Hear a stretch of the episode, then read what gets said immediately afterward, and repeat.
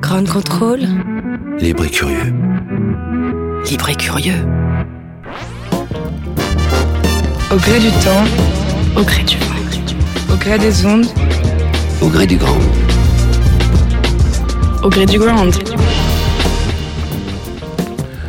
Soyez les bienvenus, nous sommes au Ground Control. On a mis un, en musique de fond, on a repeint les murs avec du Bob James et euh, bah, figurez-vous qu'aujourd'hui on va juste se laisser aller au, gré des notes et des mélodies funk. Et pour en parler, euh, puisqu'on va voyager chronologiquement dans le temps et on va essayer de comprendre comment cette musique, on en parle souvent, hein, le funk, et le retour du funk avec le retour du vinyle, eh bien on va essayer d'étayer un petit peu euh, tout ce récit euh, bah, sur des personnalités, sur, euh, ceux qui ont fait euh, les belles heures de, de cette musique, ceux qui ont pris une pioche et une pelle et qui ont creusé pour l'exhumer, ceux qui ont transpiré dessus en faisant des grands écarts et en dansant.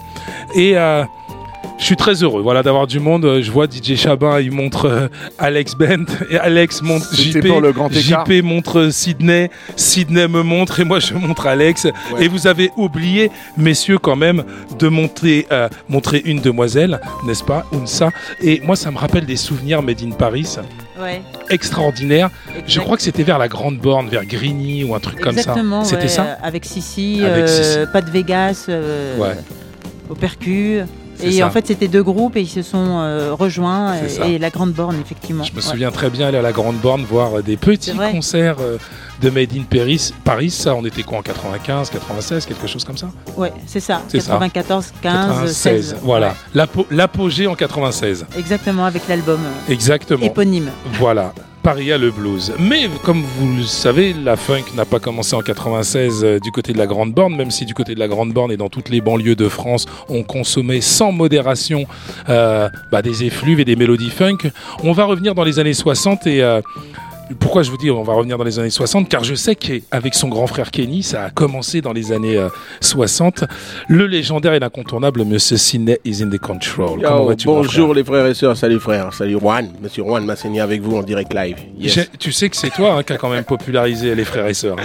Ouais, Brothers pas- and sisters. Aujourd'hui, tout le monde dit frère, frère, frère. Le premier à avoir dit à la télé le mot frère et à la radio, c'est toi. oui, parce que je considérais que tout, tout le monde était mes frères et sœurs, c'est c'est un langage pour lever le, le- le voile, si on peut dire, sur le racisme, sur toutes les races, surtout on est tous pareils, hein. on va tous pisser au même endroit, comme on dit, et euh, c'est important pour moi de, de, de nommer ça, sans le faire exprès en plus, hein. c'est une question d'ambiance, c'était un vieux disque des, des frères des gens, Oui. que, que je mettais dans une église parce qu'on avait loué avec mon frère Kenny, on avait loué une, une, une l'annexe à porte de la cha- à la chapelle d'ailleurs, une, une, annexe.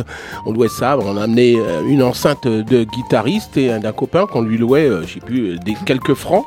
Et puis euh, là-haut, j'étais en haut de la chapelle et je mettais ce titre, ce titre qui s'appelle La prière, je crois, la, la prière des frères des gens. Et quand arrive le, le pont du morceau, c'est-à-dire au bout de trois minutes du morceau, euh, dans la chanson, ils font Notre Père qui est aux cieux et tout ça. Et moi, je disais, alors les frères et sœurs, ça va être le moment. Et pendant que tout le monde est en train de zouker, là, comme on dit maintenant, mais bon, C'était compas à l'époque. c'était le compas, tu vois. Ouais. Et tout le monde était, tous mes compagnons, tu vois, voilà, tu vois, euh, voilà, euh, pas. Ouais, Ils c'est du étaient- chabilisme. Ils compassaient, tu vois. Et moi, je disais, et maintenant, mes frères et sœurs, c'est l'heure de la prière, et c'est, et c'est resté. C'est comme ça. Mais c'est exactement comme Brothers and Sisters. Ça vient exactement. C'est les mêmes origines. Ça vient de l'église. Ça Parce- vient du sud. Bah, parce qu'à cette époque, déjà, moi, j'étais très fan. J'avais chez moi, dans, ma, dans mon petit studio, un poster d'Angela Davis. On est en quelle Et, année à euh, peu près là? Là, on est en 77, 77, 78 par là. Ouais. Voilà, moi, je, euh, je sortais, non, je sortais du service militaire, 75, 76 par là, 1976. ouais. Mais je crois que tu as commencé beaucoup plus tôt. Rappelle, parle-moi Ouais. de l'anecdote des jukebox et des 45 tours. Ça, c'est. Alors ça, c'est l'Emerald Club, c'était le seul, la, la seule discothèque funky à Montparnasse où dans, dans, à- dans, dans cette impasse, ils ont tourné euh, le dernier tango à Paris euh, avec Marlon Brando. Et il y avait une- un club, un club de, de un club américain tenu par un, un bon vieux juif qui était là, qui allait avec sa petite caisse, que tu pouvais pas passer sans payer, tu vois. Moi, je rentrais gratuit parce que je dansais avec Kenny, j'avais 17 ans. Et euh, on rentrait dans cette boîte et il y avait, y avait pas, euh, sauf le week-end. Le week-end, c'est le barman qui mettait les disques sur une platine. Mais autrement, toute la semaine ou le week-end, le vendredi soir du moins, il y avait le jukebox. Et on attendait que le disque il, euh, change. Donc tu avais un intermède sans bruit, sans rien. On attendait, ça changeait de disque. Donc quand il mettait un titre de James Brown, la, partie 1, ça s'arrêtait. Après, le disque il se retournait, tu la partie 2, on se, on se remettait à danser. Le DJing n'existait pas. Et ton frère Kenny me disait aussi que vous aviez. euh, L'objectif, c'était de trouver un patron de bar qui accepte que vous changiez ses disques, retirer un peu de disques de rock et mettre des disques de funk, de rhythm and blues. Oui, on a, on a, on s'est carrément imposé sur le milieu pour leur faire croire. Kenny était là pour vendre ça. C'était vraiment le commercial du funk et de l'histoire et de la fête. Et il emmenait son petit frère, donc moi, en disant oui, mon frère, il a tous les disques de funk. On va vous mettre l'ambiance, le feu, on va vous retourner ça. Et donc il a, il a fini homme de paille de ces espèces de lieux. Donc on a tenu un lieu qui était à Château Rouge, qui s'appelait le Rocco Club, et c'était un bar tenu par un, un Africain qui tenait ça. On lui a dit ton bar, Kenny lui a dit ton bar, on va le retourner, on va faire une discothèque. Et ça a été pour nous le premier lieu où on a mélangé la musique africaine antillaise, du, euh, de, la, de la salsa, euh, tout ça, pour mélanger les, les gens, parce qu'avant il y avait les soirées africaines, il y avait les soirées antillaises, et euh, j'avais décidé de mettre de tout pour mélanger les, les gens. Ça a créé des fois quelques bonnes petites bagarres, mais c'était sympa. mais déjà avant ça, il y avait le Tour Club où j'étais danseur, à le Tour Club qui était euh, pas loin de où Dynasty habitait là-bas dans le Flandre. 19e Stalingrad, voilà. Ouais. Et euh, c'était vraiment le club où se mélangeaient les Antillais, les Africains. C'était vraiment, euh, je veux dire, euh, un système euh, funky et en même temps euh, afro qui démarrait euh, déjà bien avant nous. Donc on voulait une continuité de cela dans les années 70, ouais, 75. Eh bien, on est au Grand Control, on va voyager à travers le temps. On, est, on a quitté les années 60, on est dans les années 70. Sydney est avec nous et puis petit à petit, on va avancer dans le temps. On va parler de danse avec euh, Alex, Jeu de Jambes, Boogie Side, Alex Bent. On a également JP euh, et Chabin. On va commencer à parler des, dans les années 80 des, des après-midi de danse qui accueillaient nous autres petits euh, adolescents que nous étions. Mais euh, en attendant, je vous propose de bouger. I got to move. Monsieur James Bond.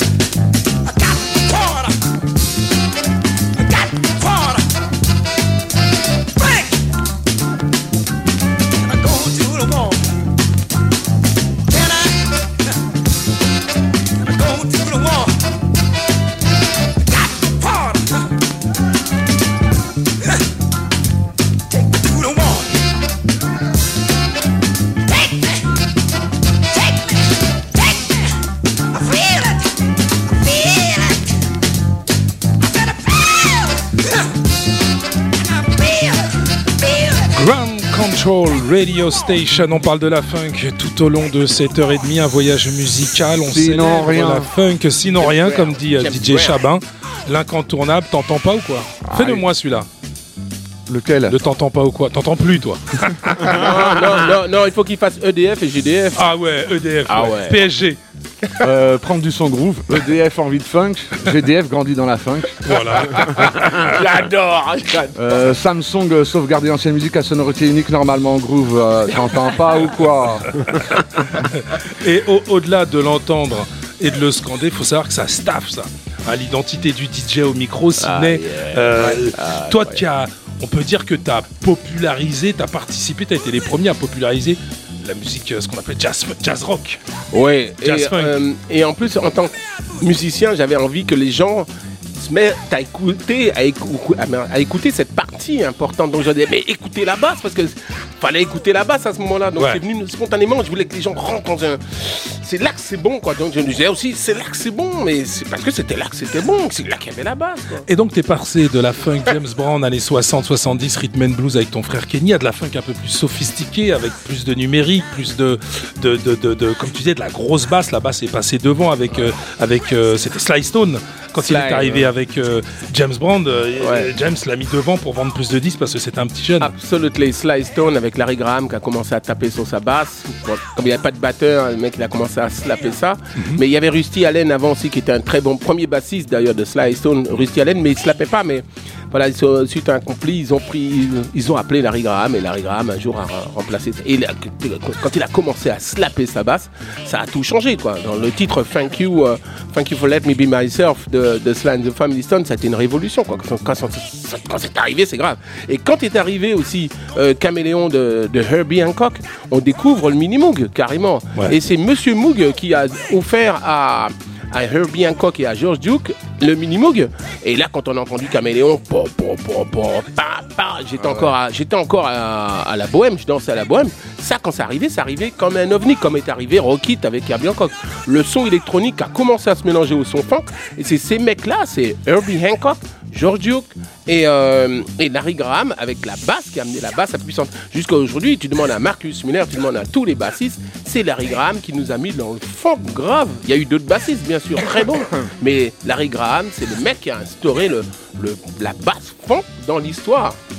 Toi, Sidney, tu fais partie de cette génération, euh, la première, une des premières générations à, à imposer le, le funk noir, le- la, la musique noire au sein des communautés africaines antillaises, comme tu disais. Puis derrière, très rapidement, il y a une génération que tu as éduquée au niveau du son et euh, grâce à qui, euh, qui ont eux tout d'un coup popularisé auprès de ma génération. C'est ceux qui ont pris en main les après-midi dansantes. Et on a avec nous euh, DJ Chabin qui, alors, Chabin.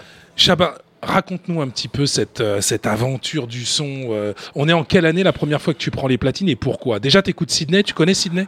Euh, non, parce que À l'époque je- quand je suis arrivé dans le 13e, j'avais que 13 ans. Ouais. Et quand je suis commen- j'ai commencé à sortir vers les 15 ans, les- Ouais, la première pas- boîte que j'étais, c'était à la main bleue. T'avais pas le droit de sortir. Et, euh, et les après-midi, c'était euh, à l'étoile Foch. Et nous, on faisait des après-midi euh, euh, dans le 13e. Et à l'étoile Foch, c'était euh, pour euh, par rapport à un concours de danse. Mhm.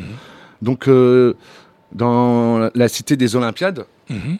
en fait, il y avait pas mal de, de- de danseurs et euh, sont tellement chevins dans le 13e que, en fait, pour eux, c'est les meilleurs danseurs du, de Paris, puisqu'il y avait euh, à Chevaleret, il y avait euh, Jérémy, le premier qui a fait le robot, Charlie, euh, Charlie qui, qui est devenu Charlie Brown, euh, Alain Lude, Titi Momo, Poliette, qui eux avaient une- ils dansaient en, avec leurs frères et sœurs, et ça s'appelait la compagnie Ballet. Mhm. Et donc il y avait Titi, Momo, Poliette.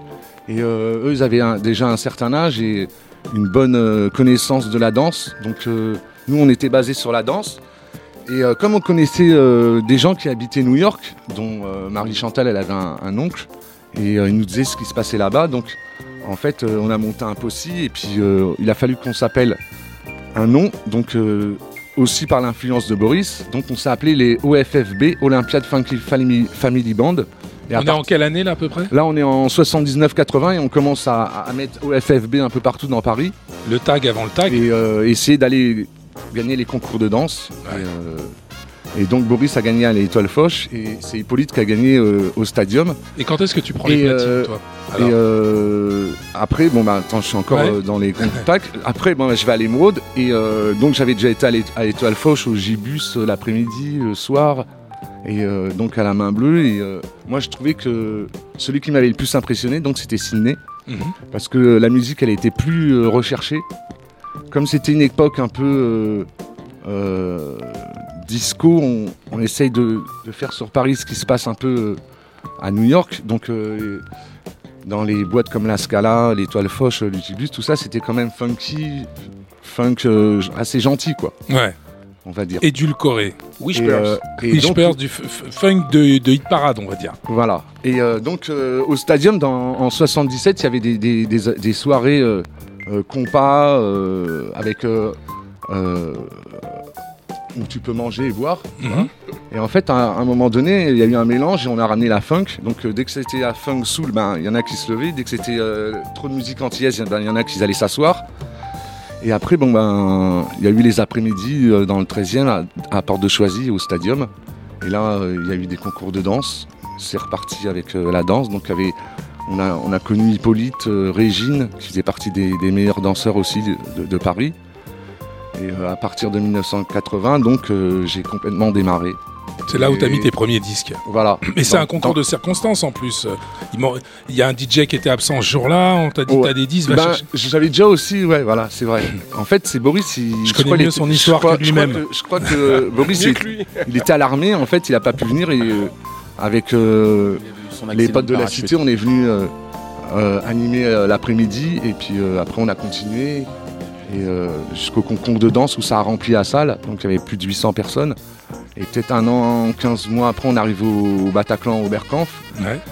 C'est la première fois qu'il y avait des après-midi euh, funk dansantes et le patron l'a accepté direct parce que c'était euh, quand même à une époque, faut le rappeler, où les tendances musicales elles sont plus euh, punk, new wave, rock.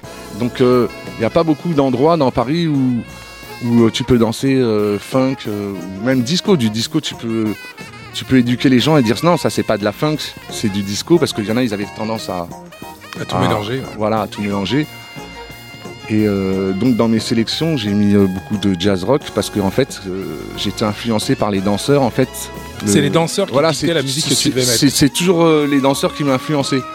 En fait, non, j'essaie de faire un peu pour tout le monde. C'est la raison pour laquelle il y avait, par exemple, des morceaux comme Shock, I Sing I Love You, qu'on mettait peut-être pas dans, dans les boîtes commerciales, mais qui faisaient, tiens, on va commencer avec une petite série, la série des sœurs, pour arriver euh, au, au- aux, aux morceaux qui vont voir euh, les meilleurs danseurs de Paris, puisque direct, il y avait des ronds qui se faisaient, et puis Ouais. et ça venait de partout, comme le 13e, euh, porte- c'est Place d'Italie, porte d'Ivry. Donc en fait, il y a pas, pas mal de monde qui venait de Ivry, Vitry, Champigny, Villejuif, Kremlin-Bicêtre pour arriver au 9-2, au 9-1. Et euh, il y en a beaucoup qui venaient aussi de Sarcelles parce que c'est un endroit aussi où, il s'est passé beaucoup de choses. Il y a eu euh, le Madras où Ciné, il a- Madras. voilà, il n'a pas parlé tout à l'heure, mais il a, il a travaillé Yeah. là-bas. J'étais là-bas. Après, ça a continué avec euh, Dan et euh, Pascal. Donc euh, il y avait aussi pas mal de, de bons danseurs à Sarcelles et Spécial et- et dédicace bons Pascal DJ. Vernier. ouais. Et, euh, Et c'est là que toi t'as commencé. Alors finalement, c'est les danseurs qui à un moment t'ont dit bah mets-nous ça, ça, ça. Nous on danse jazz rock, on danse pas funky. en fait, en fait euh, à la main bleue, euh, il y en avait pas tant que ça. qui était une boîte. euh, Ouais, un peu, un peu pour tout le monde. Ouais. Et c'était plus quand même euh, funk et puis euh, du reggae, musique Mhm. antillaise euh, africaine et euh, soul, mhm. mais pas aussi pointu. C'est normal. C'était ouais. assez grand et puis c'est une discothèque, donc c'est c'est pas. euh, Mais nous, tu oublies de dire que c'était une tuerie, quoi. La main bleue à Ouais, Montreuil. quand même. Déjà déplacé tous les jeunes dans la banlieue. Ouais. euh, ce lieu, c'est extraordinaire. Franchement, ouais. En, Ouais. Plus, en plus, en 79-80, quand, quand tu vas là-bas, sur, sur le trajet, tu peux rencontrer euh, ben, une vingtaine de mecs qui ont des blousons noirs. Si toi, t'as pas un blouson noir, euh, Ouais. c'est chaud. Quoi. Ça Moi, peut être chaud. Moi, je vous propose qu'on fasse une pause musicale. Je vais vous emmener du côté du, du Ghana. On est en 1979 et puis c'est c'est une production assez obscure et très étonnante parce que c'est un des fondateurs, c'est le fondateur carrément des Jazz Crusaders qu'on a connu après dans Crusaders, Wayne Anderson qui a produit ce truc-là. Donc, euh, je vous propose tout de suite. euh, bah, tu connais D'ailleurs, hein, euh, Sweet Talk, to the, the beat. Voilà. Un des meilleurs producteurs d'ailleurs. Ouais.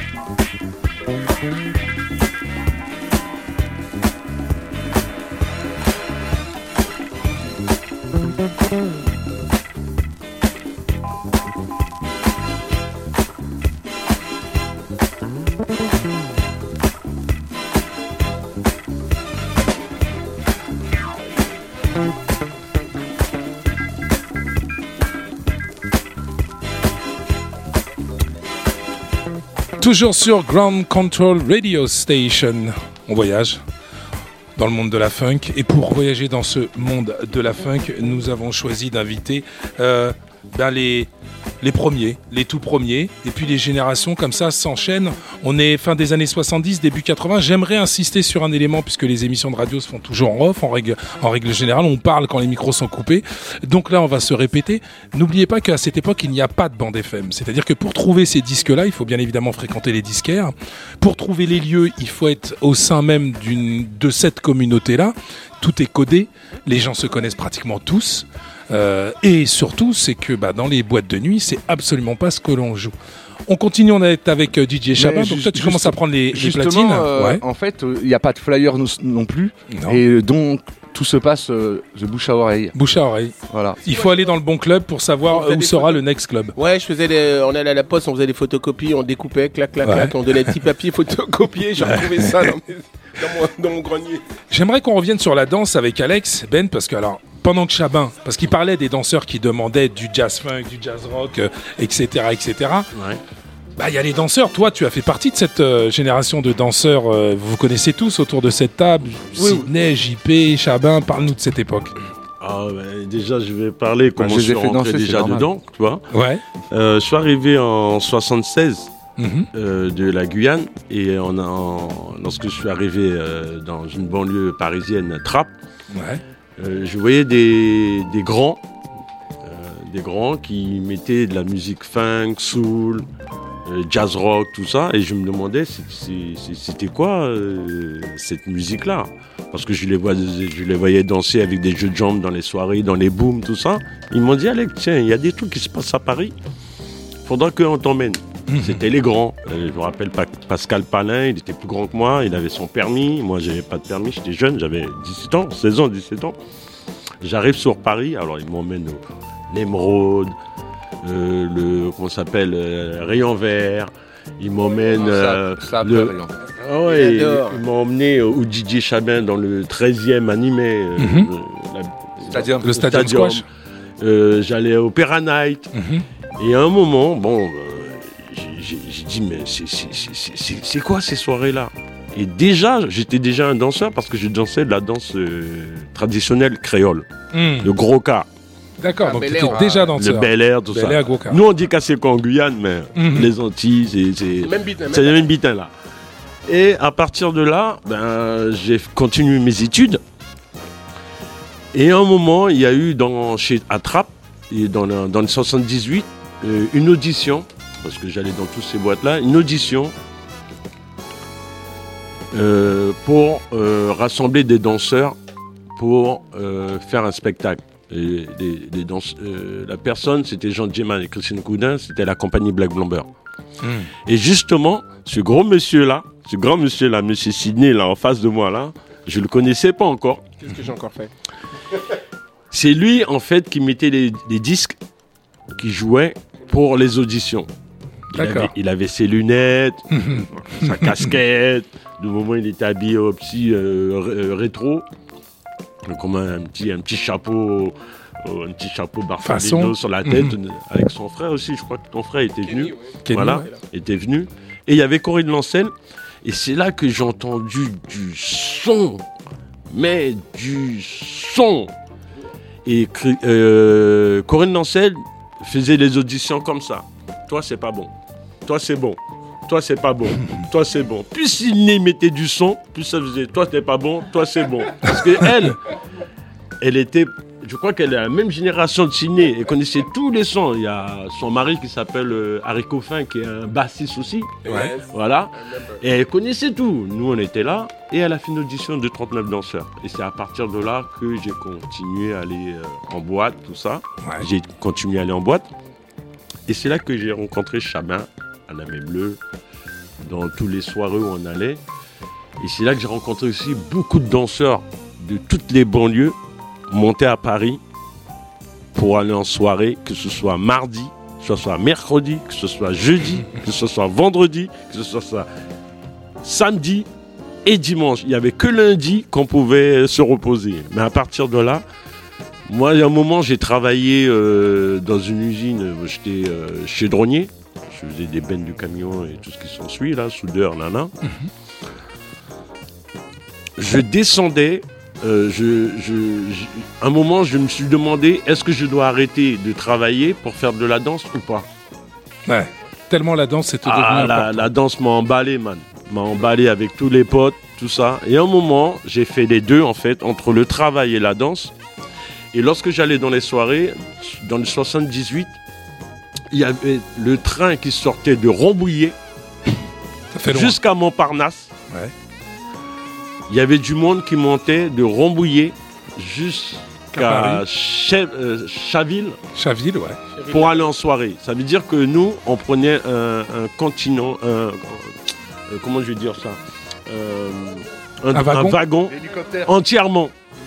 On De danseurs. Voilà, on est habillé avec les queues de pie, les black and white, euh, les chaussures, les, Ah ouais. il y a ceux qui avaient des sarouals, euh, il y a ceux qui avaient des sandalettes, il y a ceux qui avaient des grosses ceintures, euh, tête de lion et tout ça. Et nous, on- lorsqu'on arrivait en Montparnasse, t'avais tous les contrôleurs qui nous attendaient parce que on avait de l'argent pour payer l'entrée de la soirée, des soirées, tu vois, mais on n'avait pas l'argent pour prendre le train. en fait. En queue de pie en plus. Ah, en que tu man. J'aimerais qu'on se replonge dans l'univers musical de Ouais, l'époque. ouais, On est euh, fin 70, début 80, on est en Ouais. 80 à peu près. ouais. Et euh, là, on a parlé de la funk, euh, on Ouais. écoutait de la funk américaine, de la ouais. funk euh, qui venait des quatre coins du monde. Mais il y avait aussi, euh, tout d'un coup, a émergé un groupe de funk qui s'appelait Black White Co. Et j'aimerais qu'on écoute un morceau euh, qui nous tient tous à cœur autour de cette table, puisque c'est euh, bah, c'est l'introduction. euh, Ouverture. On peut appeler ça l'introduction de la funk française. Je l'ai utilisé dans mon spectacle. Ouais. N'est-ce pas On a fait 100 Encore prestations. Qu'est-ce que j'ai encore fait La Réunion, la Réunion. Guyane, Pologne, Espagne, toute la France. Toute la Ouais. Ouais, ouais. Merci encore à vous, les gars. Vous êtes sur Ground Control Radio. Justement, je crois que c'est Funk je suis un des. DJ qui l'a le plus joué avec We Are. On a bien tourné. hein. Oui.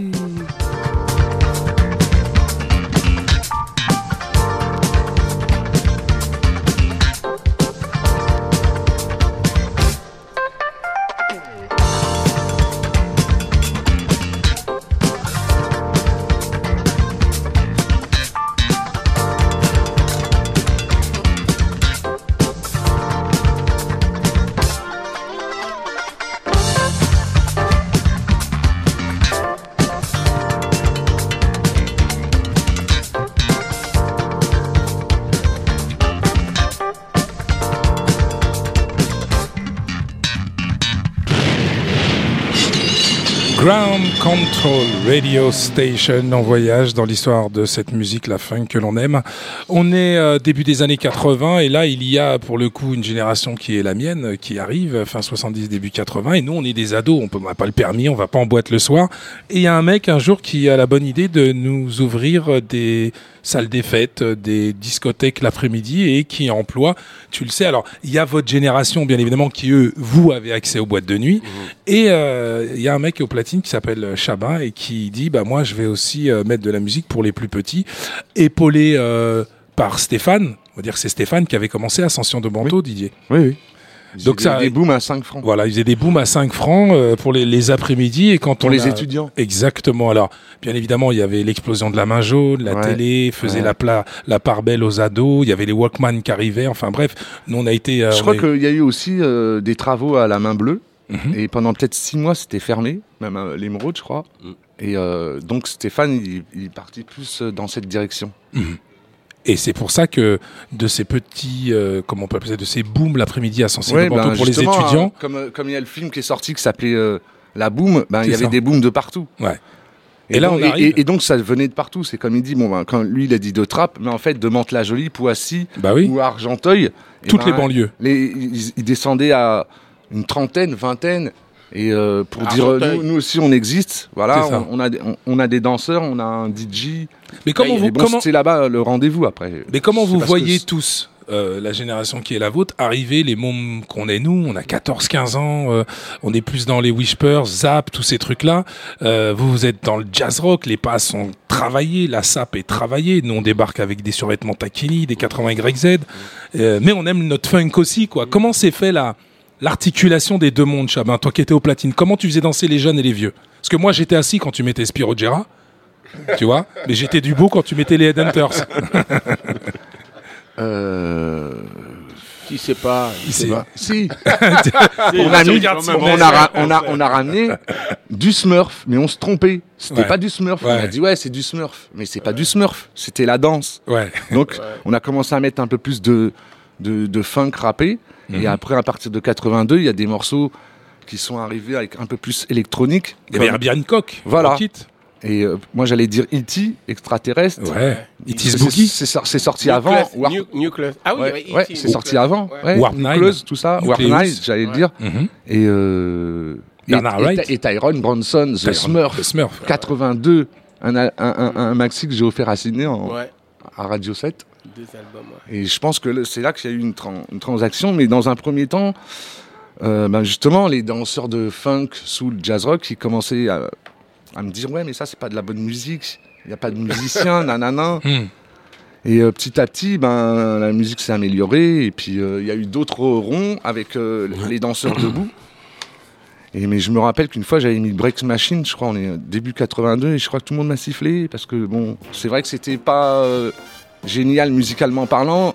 Et même nous, dans un premier temps, on n'a pas kiffé leur danse. Parce que quand tu vois un mec comme Alex qui tourne sur euh, la jambe et puis il fait un grand écart et l'autre semi-écart, ben, quand tu me fais ça. euh, je- Quand tu fais la vague mais et qu'est-ce qui se passe ouais, ouais. Mais qu'est-ce qui se passe Faut savoir Et que c'est vrai, il y a eu vraiment ce conflit de génération dans la même pièce. Mais fait- euh, il y avait aussi dans, dans, dans tous les jeunes, il y avait euh, beaucoup de de- de- d'é- d'étudiants africains euh, et leurs parents étaient euh, ambassadeurs ou etc. Donc eux, ils avaient déjà été euh, à New York et donc ils ramenaient un peu aussi cette ambiance puisque après bon ben on va parler maintenant de Trocadéro parce qu'il y avait des Américains qui venaient et ils faisaient voir ils faisaient leur démonstration et mais par la suite six mois après c'était carrément un défi avec euh, les danseurs français quoi. Alors, le- tu parles du Trocadéro. J- euh, Il y JP, a juste un, il y a Ouais. juste un truc que je voulais rajouter, c'est aussi le fait que euh, euh, on était nombreux. euh, Enfin, euh, à l'époque, euh, tout le monde faisait l'armée. Et donc euh, la France se déplaçait d'ouest en est, et donc euh, les Parisiens ils atterrissaient en Allemagne, et avec les bases américaines, on avait aussi un contact très fort avec euh, toute la culture afro-américaine sur les bases. Voilà, c'était. juste- Non, mais c'est un- c'est un Ouais, élément très important parce que c'est c'est c'est vrai que euh, on est à la croisée des, des générations. Euh, les années 60-70, la funk de James Brown, euh, etc., euh, sont un peu en déclin. Le numérique arrive, on fait une nouvelle funk et cette nouvelle funk arrive via les bases militaires et l'arrivée de la bande FM aussi. Tout d'un coup, on allume la radio, on entend de la musique antillaise, africaine et de la funk. Euh, JP. Alors, je suis pas tout à fait d'accord avec toi. Ouais. On, on entend, euh, on entend effectivement une musique qui s'électronise, mais déjà il y avait des gens comme Jean-Michel Jarre, Oui, euh, des sûr. gens comme euh, euh, des gens qui avaient déjà commencé à, à défricher le terrain. Et effectivement, euh, le travail qu'a fait un type comme Africa Bambata avec euh, avec des gens comme ça a un petit peu simplifié les choses. Et on s'est rendu compte qu'on pouvait produire cette musique-là de façon assez simple euh, Mm. euh, en termes de en termes de coûts. Mais euh, et c'est surtout c'est vrai l'Europe qui s'est euh, qui s'est associé à ça. Et donc euh, la musique c'est euh, effectivement électronisé, elle coûtait moins cher. Et puis de toute façon, enfin les, les gens étaient suffisamment doués. Enfin, tu parlais tout à l'heure de George Duke. Enfin, on peut rajouter Ouais, Zappa, Zapp, Ma- Ma- Zappa, Miles Davis. Enfin, tous Ouais. les gens qui ont qui ont aussi dé- défriché le terrain là-dessus. Et donc euh, et donc effectivement la, la musique se synthétise et elle prend une, une autre tournure. Et cette tournure, elle est euh, elle est aussi euh, accentuée par le fait que au départ la culture hip-hop elle est déjà née aux États-Unis au début des années au tout début des années 70 et quand et quand au fur et à mesure les DJ vont avoir besoin de plus en plus de de, de, de se servir de- des boucles euh, Ouais. que sont euh, que sont les disques à, pro- à proprement parler, ils vont euh, bien évidemment se désolidariser du phénomène euh, band qu'on peut retrouver sur un label comme Sugar Hill. Et euh, du coup, euh, ils vont de plus en plus utiliser les machines, dont la TR-808, qui est une machine de, de programmation, et ils vont commencer à faire de la musique comme ça. C'est pour ça que à ce moment-là, le, le- le son va véritablement changer. Et donc, au début des années 80, il va y avoir ce virage-là qui va être euh, favorisé par ça. Et puis il y a l'objectif aussi de cette funk, parce que c'est vrai que la funk dont vous parliez tout à l'heure, il y avait une exigence évidente, et tout d'un coup on s'est dit tiens on va faire de la musique pour les ados. Et c'est quand je parle des Whispers, euh, Cli- Climax, Chalamar, euh, euh, SOS Band, Louzen, on n'est plus du tout dans ce que vous écoutiez dans les années 70 où là il y avait euh, des mecs qui avaient fait. euh, des- Mais c'est un peu les mêmes, c'est un peu les mêmes musiciens, voire même les mêmes producteurs parfois. Mais il y a une volonté de faire de l'argent à ce moment-là, début C'est- 80. c'est les mêmes c'est les mêmes musiciens c'est les mêmes producteurs mais je pense plutôt que c'est une, une évolution euh, euh, Ouais. il y a un truc que il y a un truc qu'on n'a pas cité c'est aussi euh, l'explosion euh, des films de club euh, Saturday Night Fever, euh, tous ces qui vont mettre le disco et donc le le, le club euh, dans la culture euh, dans la culture des gens. Donc les gens vont sortir en boîte. Et euh, et à ce moment-là euh, il faut qu'on on se rappelle tous que euh, euh, trop coloré et pas accepté. Et donc du coup, Ouais. non non mais donc du, et donc du coup la musique, euh, elle s'est entre guillemets blanchie grâce au disco Mhm. et, euh, et qui va ensuite donner euh, donner naissance au courant house music. Mhm. Mais du coup, elle va se simplifier et donc tous ceux euh, qui euh, faisaient du funk euh, sans euh, et qui étaient un peu dans l'oubli, on vont juste adapter leur talent aux prérogatives de l'époque en fait. Et c'est pour ça qu'on va avoir une musique qui vont plus ou moins appeler boogie, qui vont même plus appeler funk, qui vont appeler boogie, mais euh, mais qui est euh, qui effectivement bah oui les Whispers, c'est tous ces groupes qui vont effectivement glisser. Cool and the Gang, Ouais. Sydney, Wind and Fire, tous ces groupes que toi t'as connus comme étant, bah, c'était Cool and Jazz à l'origine le, le Les nom cool du jazz, groupe. ouais, ils sont, Ouais. ils sont fait vraiment découvrir avec justement ce double album de la musique du film Saturday Night Fever, où Travolta danse justement sur un morceau de, de Open Sesame, je crois, C'est ça. euh, de, de, de, Cool- de, de, Cool de and the cette, Gang. de Cool and the Gang, de, de cette période de- du film Saturday Night Fever. Les bandes, les films musicaux ont fait découvrir euh, au monde entier euh, les musiques qui allaient derrière, que ce soit de Grise, tout ça, même dans le rock. Euh, il faut savoir qu'avant, on avait aussi des bands live qui jouaient comme ça, et qui faisaient de la bande son comme ça, comme les Fatback Band. Les mecs, ils étaient enfermés à New York, ils font du son au kilomètre, comme ça, tu vois. Ouais. Et, et tous ces groupes comme Fatback Band, Ohio Players aussi ont démarré comme ça, mais à Ohio, ont amené justement, une, ils sont, sont retrouvés court-circuités quand la disco est arrivée. C'est, quoi, la, la, Mm. la- la- comme dit, J- comme dit euh, JP, la, la disco est arrivée. Même Jazz Brown a dit, moi j'ai fait la disco, et ça c'était une Ouais. grosse planterie, quoi, parce qu'il a sorti un album de disco qui est... Et, et est-ce qu'on doit aussi le retour de ces groupes de funk? Parce qu'il faut pas oublier que ce sont eux qui sont en arrière-plan des premiers rappeurs. Les Kim Team tu- euh, 3, Ouais. euh, etc., etc. Les, il y avait aussi euh, Spoonie G. Derrière, c'est les, c'est des groupes de funk de Mm. studio qu'on entendait également ça, dans les ouais. parades. Donc là, on est vraiment dans une transition fin 70, début 80, où le rap est un phénomène émergent. La funk 65-75 est en train de, de, de se transformer un peu. Et la funk est devenue bah, une musique de, pour faire de l'argent. En fait, tu, tout, tout ce que tu dis, c'est c'est euh, c'est résumé dans la façon dont tu qualifies le mot funk. Tu Ouais. dis là ou le. Ouais. Quand euh, quand tu le Ouh là funk. là. Non non mais c'est super important parce que en fait on oublie que à l'époque on appelait ça de la dance music. Ouais. On il y avait des il y avait des il y avait des euh, il y avait des euh, des euh, des charts euh, Chart de, de dance. de dance De music. dance, absolument. Et, et donc euh, moi en tant que vendeur de disques, quand on venait, on venait me demander de la dance ou de la kiffon, et donc c'est resté la funk. Ouais. Mais ceux qui venaient me demander du funk, c'était pas la même chose. C'est pas la même chose. Et- C'est pour oui, ça non, que sur mais- le label, il y avait écrit dance classique. Ouais, c'est ça. Et c'est pour, Dance ça- c'est pour, pour ça Donc que et ça le- résume tout quoi. Donc Ouais. c'est le. Le funk. Non, bien sûr, non, mais bien Donc sûr c'est le le. le Ouais. ou le ou là, je, ça se discute pas, mais c'est juste que euh, la façon dont c'est perçu et, et, la- et, la- la- et ce qu'on en, effectivement quand t'écoutais un Whispers, euh, C'était si de la funk. Si t'écoutais Headlines, Ouais. t'écoutais du funk, et si t'écoutais, euh, enfin, je sais pas, j'allais dire the Beat Goes On, alors c'est même pas deux, c'est pas grave. Ouais. Mais ça, c'était euh, euh, de la funk que tu pouvais écouter. On n'écoutait pas la même musique d'ailleurs dans les dans les dans les mêmes endroits. Ouais. Euh, Il y avait euh, des DJ qui mixaient dans des boîtes plutôt des boîtes rebeux, des boîtes feu, j'ai des boîtes des boîtes black Ouais. avec les mêmes disques. On faisait pas les mêmes soirées. Exactement. Ouais. Pas les mêmes programmations. Moi, je vous propose. En tout Shabba cas, euh, si euh, le funk avait été une personne physique, ça serait une personne obèse, tellement le funk est large. Chabin, c'est lourd. Et lourd. Macadam, DJ Chabin au contrôle.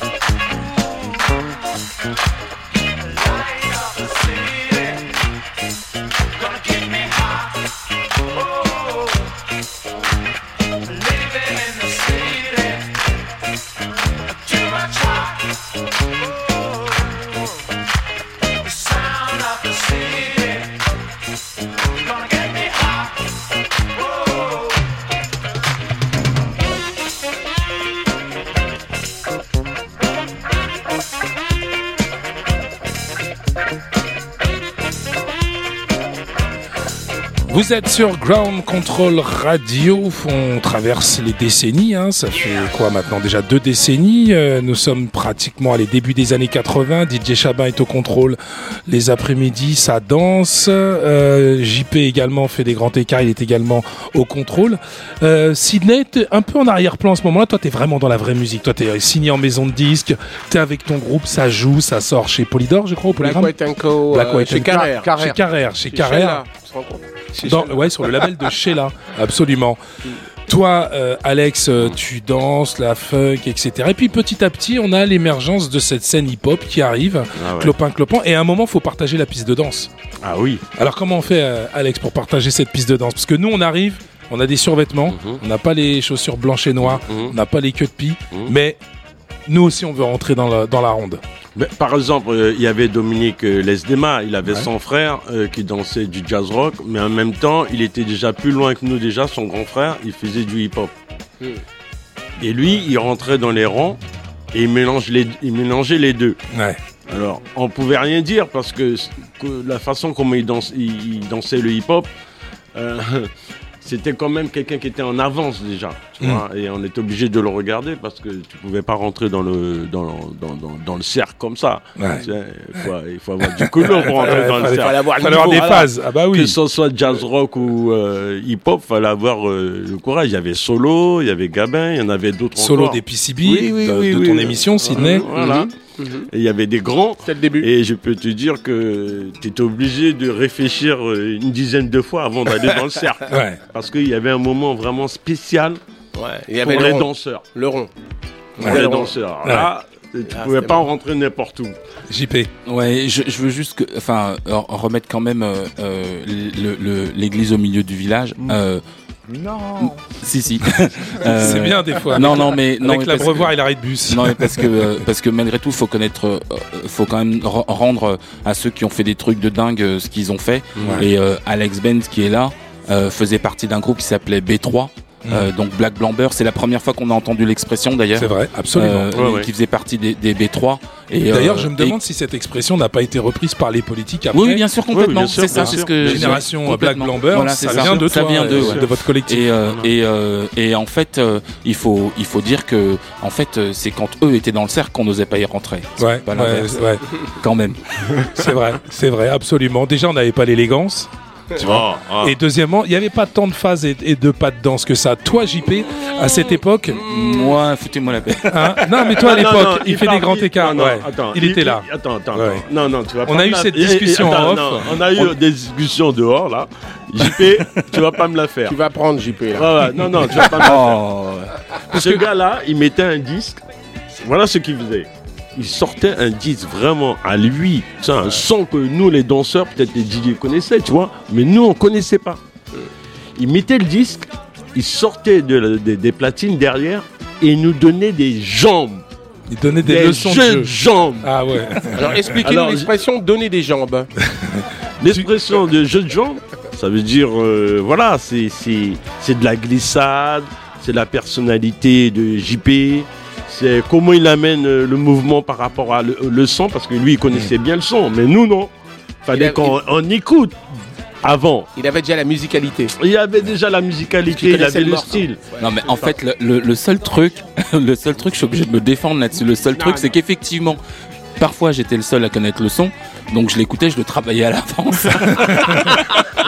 Et tu connaissais toutes les pauses, les... ouais, je connais Ah oui. toutes les tous pauses. les breaks. Et puis une fois que j'avais pas passé le son, ben une première fois, on me disait tu peux le remettre une deuxième fois. Hmm. Puis la troisième fois, je comprenais qu'il fallait que je reste derrière mes platines. Voilà.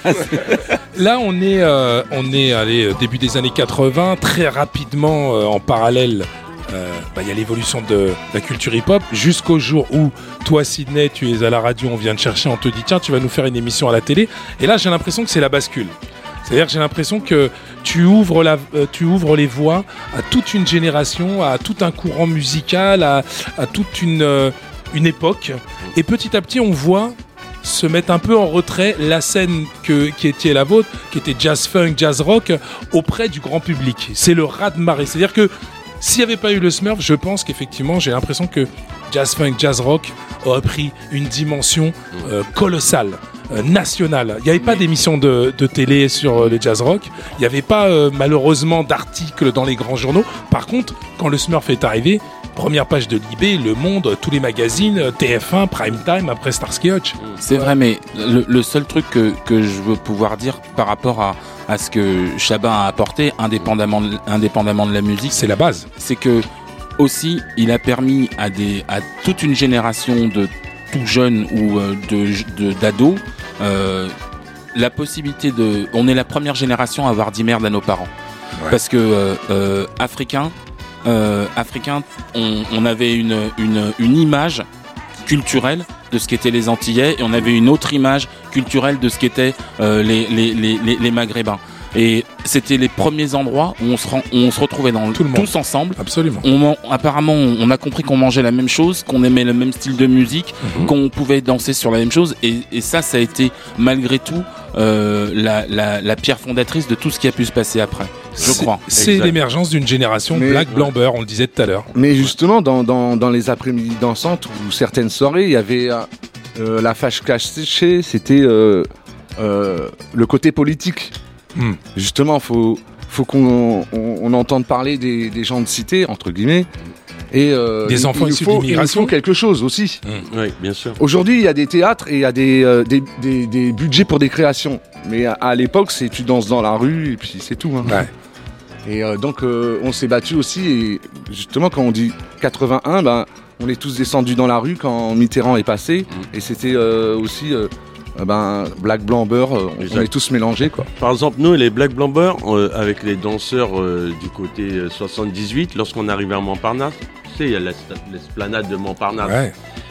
Jusqu'à maintenant, il y a encore le salon de coiffure. Il y a Mhm. encore le salon de coiffure. Eh ben, on s'entraînait un petit peu euh, juste devant. Il y avait des gens qui faisaient du roller, tout ça. Nous, on s'entraînait là avant d'aller au Bataclan ou avant d'aller dans des soirées au Rex. Et après, le rendez-vous, c'était à Châtelet. Voilà. Là, pour, pour expliquer, pour centraliser les, recentraliser les Sydney. choses, euh, c'est vraiment, on était dans le hip-hop sans le savoir quelque part, parce qu'au au Bataclan, il y avait déjà des ronds de danse, il y avait déjà des défis, y avait déjà des battles quelque part. Alors c'était un mélange jazz rock et cette transition s'est faite parce qu'on ne savait pas qu'on était dans le hip-hop. C'est Exact. quand j'ai reçu Africa Bambata en 82 que le truc, paf, tu vois. C'est ça. On a pris ça tous dans la figure. J'ai pas pris tout seul. Et, quand Bambata Moi est aussi. arrivé avec Mr Freeze et Faber, ils sont mis à danser. On s'est dit là, on est dans, là, on change de planète là. Là, on change de planète. Alors les jazz rockers étaient toujours là, mais euh, bon, tu prends ça dans la figure, tu dis attends, euh, le mime Marceau mélangé, etc. Là, le début du hip-hop, le Ce qui- Smurf, c'est. Ce qui se passe, c'est qu'eux aussi, ils ont pris une gifle en venant à Colonel Fabien et en voyant euh, 1500 Ouais, personnes et c'est écouter le son qu'il y a à New York. Et c'est la raison pour laquelle, en fait, quand on comprend pas, ben, ce qu'il faut comprendre, c'est qu'on est en train d'écr- d'écrire notre histoire. Parce que les Américains, ils ont leur histoire, mais nous, on a la, Exact. la nôtre. Exact. Exact. C'est ce qui a plu à Bambata, parce qu'ils savaient que je sortais de la Courneuve, Saint-Denis, Argenteuil, yo frère. Et euh, on, venait, on avait nos banlieues aussi, on avait nos problèmes et notre vie. Exactement. Moi, je vous propose, pour synthétiser un peu tout ce qui vient de se dire, hein, cette évolution où tout d'un coup, il y a une génération euh, d'enfants d'ici et d'ailleurs qui émergent et qui cherchent son identité. Euh, les aînés, eux, ont trouvé la leur dans le, dans le son des années 60-70. Cette nouvelle génération trouve son identité dans ce que tu appelles la culture hip-hop. Sydney, c'est moi, je vous propose qu'on écoute des Old Arm Family avec euh, Seven Minutes of Funk. Vous êtes euh, sur euh, Ground. Voilà, exactement, c'est ça. On s'écoute ça? Puis on, peut même, on peut même bouger la tête si on veut. Yeah. Ground Control Radio.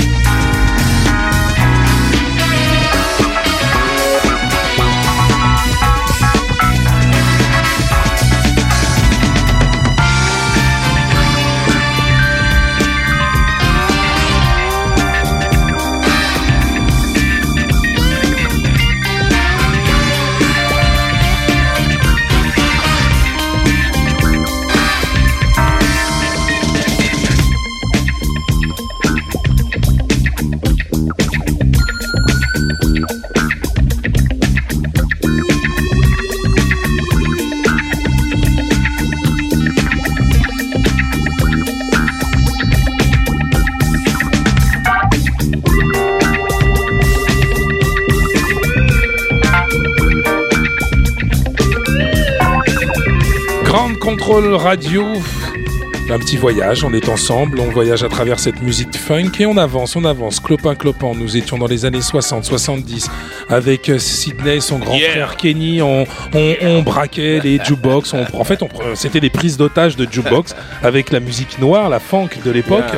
Et puis euh, petit à petit, on avance euh, jusqu'à ce que tu passes le témoin à DJ Chabin et ses après-midi légendaires du Bataclan et qui euh, ont en leur sein bah, deux générations qui se croisent, les résidents, les officiels, les anciens jazz rock, jazz funk, et puis arrivent comme ça euh, des petits mecs euh, de ma génération avec des survêtements, et puis tout d'un coup il y a un Bambata qui débarque et qui dit mais ça c'est real hip hop, et toi qu'est-ce que tu décides? Bah, de mettre ça euh, à la télé. Et dans la génération de ceux qui ont connu l'avant, le pendant et l'après, il y a toi JP, parce que toi tu passes du bata, de la danse, des platines à disquaire. En 86 ouvre, je crois, le premier magasin de rap, mais propre, à proprement dit. C'est-à-dire que, bah voilà, il y a, moi je, il y, a- il y avait. Clémentine, il y avait, mais vous, vous étiez reconnu en tant que tel. En fait, en fait, on, En on, gare co- de Lyon. on commence à Gare de Lyon, euh, Ouais. euh, rue Traversière, Ouais. juste derrière là. Et puis ensuite, euh, très vite, on arrive, euh, on arrive au hall et sans record. Sans record. Donc là, toi, en plus, tu es. Comment C'est pour ça que c'était intéressant de t'avoir parmi nous parce que tu es un peu euh, l'héritier de cette scène jazz rock, jazz funk, mais en même temps, tu es un peu le grand frère qui explique euh, aux petits jeunes qui arrivent et qui veulent euh, bah, le premier album de Public Enemy, BDP. Tu es un peu le trait d'union entre ces deux générations. Ouais. Comment tu vis euh, parce que là, c'est l'émergence et l'explosion du hip-hop. Comment tu vis ça, toi, en tant que bah, jazz rocker, euh, funkateers euh, Alors moi, je le vis en tant que fan de musique au départ. Et donc du coup, euh, C'est c'est plus vrai. la même clientèle. C'est si c'est la même, c'est la, la même parce qu'il y a beaucoup de DJ qui essayent de, qui veulent De rester à la de l'autre, et donc sûr. du coup euh, qui, conti- qui, qui, euh, qui continuent à, à, à, à- acheter des disques. Et puis euh, euh, bon après c'est, le, le DJing va évoluer donc euh, les, les techniques vont évoluer donc euh, le, le, la- le commerce du, du disque va évoluer va complètement changer parce que on va arriver sur une bah t'as bien connu cette époque où les, les DJ achetaient les disques par trois ou quatre copies parce Ah qu'ils faisaient du scratch et du passe-passe. Et puis ils en gardaient deux neufs pour pour chez eux. Euh, et mais mais dans un premier temps, moi j'ai j'ai euh, euh, de toute façon le le le le, fun- le, le funk reste la, la première motivation euh, de Sound Records, c'était de vendre du funk au départ. Ouais. Euh, au fur et à, un- me- ouais, Ouais, au je- fur et à mesure, Oui, le hip-hop s'est euh, euh, progressivement progressivement installé, mais mais ça s'est fait au, au fur et à mesure. D'abord parce que euh, on n'avait pas à l'époque il n'y avait pas encore le, le business des cassettes. Et donc, euh, euh, ben, pour les, les fans de les fans de vinyle euh, qui venaient quand même s'acheter des imports à 100 balles. Hein. Ouais, à l'époque, c'était un, c'était c'était un c'était un prix, c'était un coût. On s'est ruiné. Euh, et et ben quand tu quand tu venais, euh, tu, c'était déjà des fans de musique, donc avec un certain pouvoir d'achat. Ouais. Et donc malgré tout, c'est resté les- le même type de personnes pendant longtemps. C'est à partir de 90 que ça a basculé. Ouais. Là- ouais, en 90, ça a vraiment basculé. Non, parce que c'est vrai qu'au début, même ce qui se retrouvait à Sound Records, Mm. c'était des amoureux de la funk Ouais. et bien évidemment des porteurs de la culture hip-hop par la même occasion. Voilà. Ouais. Et qui venait aussi chercher, euh, excuse-moi, je, qui venait aussi chercher une, il y avait une, une série, euh, une série de disques qui a été hyper importante, qui s'appelait les Ultimate Blocks and Beats, et y qui était euh, où il y avait tous les originaux quasiment Ouais, de, de, de- des, euh, des, des morceaux de hip-hop tels qu'ils étaient samplés. Et donc, euh, euh, ben, moi, ça me permettait par exemple de, de faire le lien entre euh, le rap et euh, le, le rap et, Et le et funk. le, le- le funk et la soul. Voilà, c'est comme ça que ça se. Et au même moment, on a l'émergence d'une euh, scène, parce que le rap euh, a amené son lot de funk, mais nous a aussi permis de découvrir une, une funk qui n'était pas vraiment ancrée, qui était le West Coast. Le rap, à un moment, a permis à toute une génération de se dire, bien évidemment, il y avait Parliament, il y avait Funkadelic, Clinton, mais ça n'était pas au même niveau que James Brown, les Temptation, Michael Jackson. Et j'ai l'impression que c'est euh, bah, ce rap West Coast qui tout d'un coup a fait comprendre à beaucoup, bien évidemment, il y avait, il y avait aussi Zap, que n'y avait pas qu'un style de funk, il y avait aussi côté West Coast. Alors ça c'est arrivé euh, à partir de 94 à part- avec la naissance du G-Funk via, via Dr Dre en fait Mhm. quand euh, quand il commence 90, Snoop Dogg. à euh, souviens-toi, 92, le premier maxi, ouais, et mais le, 93, le G-Funk. Wu-Tang. ouais mais G-Funk à proprement parler NWA. C'est pas encore complètement du G-funk. C'est du c'est du rap West Coast, hein. Ouais. Mais euh, mais G-funk. euh, C'est de la par- c'est Parliament, c'est Ouais. George Clinton qui. Il y a, il y a aussi, il y a aussi beaucoup. euh, Enfin, il- c'est c'est surtout lié. On, on l'associe souvent au travail avec de, avec euh, Avec Dre, Warren. G, avec Dre et. Warren G. Ouais. Et donc euh, oui, de toute façon, c'est c'est c'est entre 92 et 94. De toute façon, c'est pas une bataille Ouais. de date, mais Non. oui, effectivement, il y a. euh, en fait, ce qui, ce qui va être proprement marqué, c'est que tout d'un coup, il va y avoir les fans de, de, de côte ouest qui vont aimer le funk et la, le, le funk et un certain style de soul euh, qu'on a longtemps appelé gangsta soul en plus. Ouais. Et puis il va y avoir euh, de l'autre côté euh, les amateurs de funk pur et dur et de soul pur et pur et dur euh, qui va être plus associé à la, à la, à la côte est. Mais tout ça se fait en fait quasiment naturellement. Il n'y a pas de il y a, y a pas de friction, il y a pas de friction, c'est ouais, filiation. c'est c'est un truc qui se fait vraiment. euh, construction, ouais. y- Le, le seul, la seule, euh, le, le seul problème, c'est que nous, en tant que DJ, euh, eh ben, quand on mettait les versions originales, on se faisait embrouiller par les gens qui voulaient les, qui venaient nous voir, non, non, eh, Mets-moi l'original. mets- Mets-moi l'original, ouais. mets-moi l'original, le Ouais. vrai morceau. Snoop Dogg, mets-moi l'original, le Snoop, mets-moi pas ton, voilà. Moi, je vous propose qu'on aille faire un, on parlait justement de cette funk. Qu'est-ce que vous en pensez si on s'écoute Caméo Hein, ça peut être pas mal, hein. Oh my god. Hein? Il y en a qui portent les t-shirts. Ça, j'ai vu Didier Chabin en face. Je me suis dit, allez, allez, rigor mortis. Music sounds too good for you to look and act this way. Just free your mind of all your thoughts and you will surely say.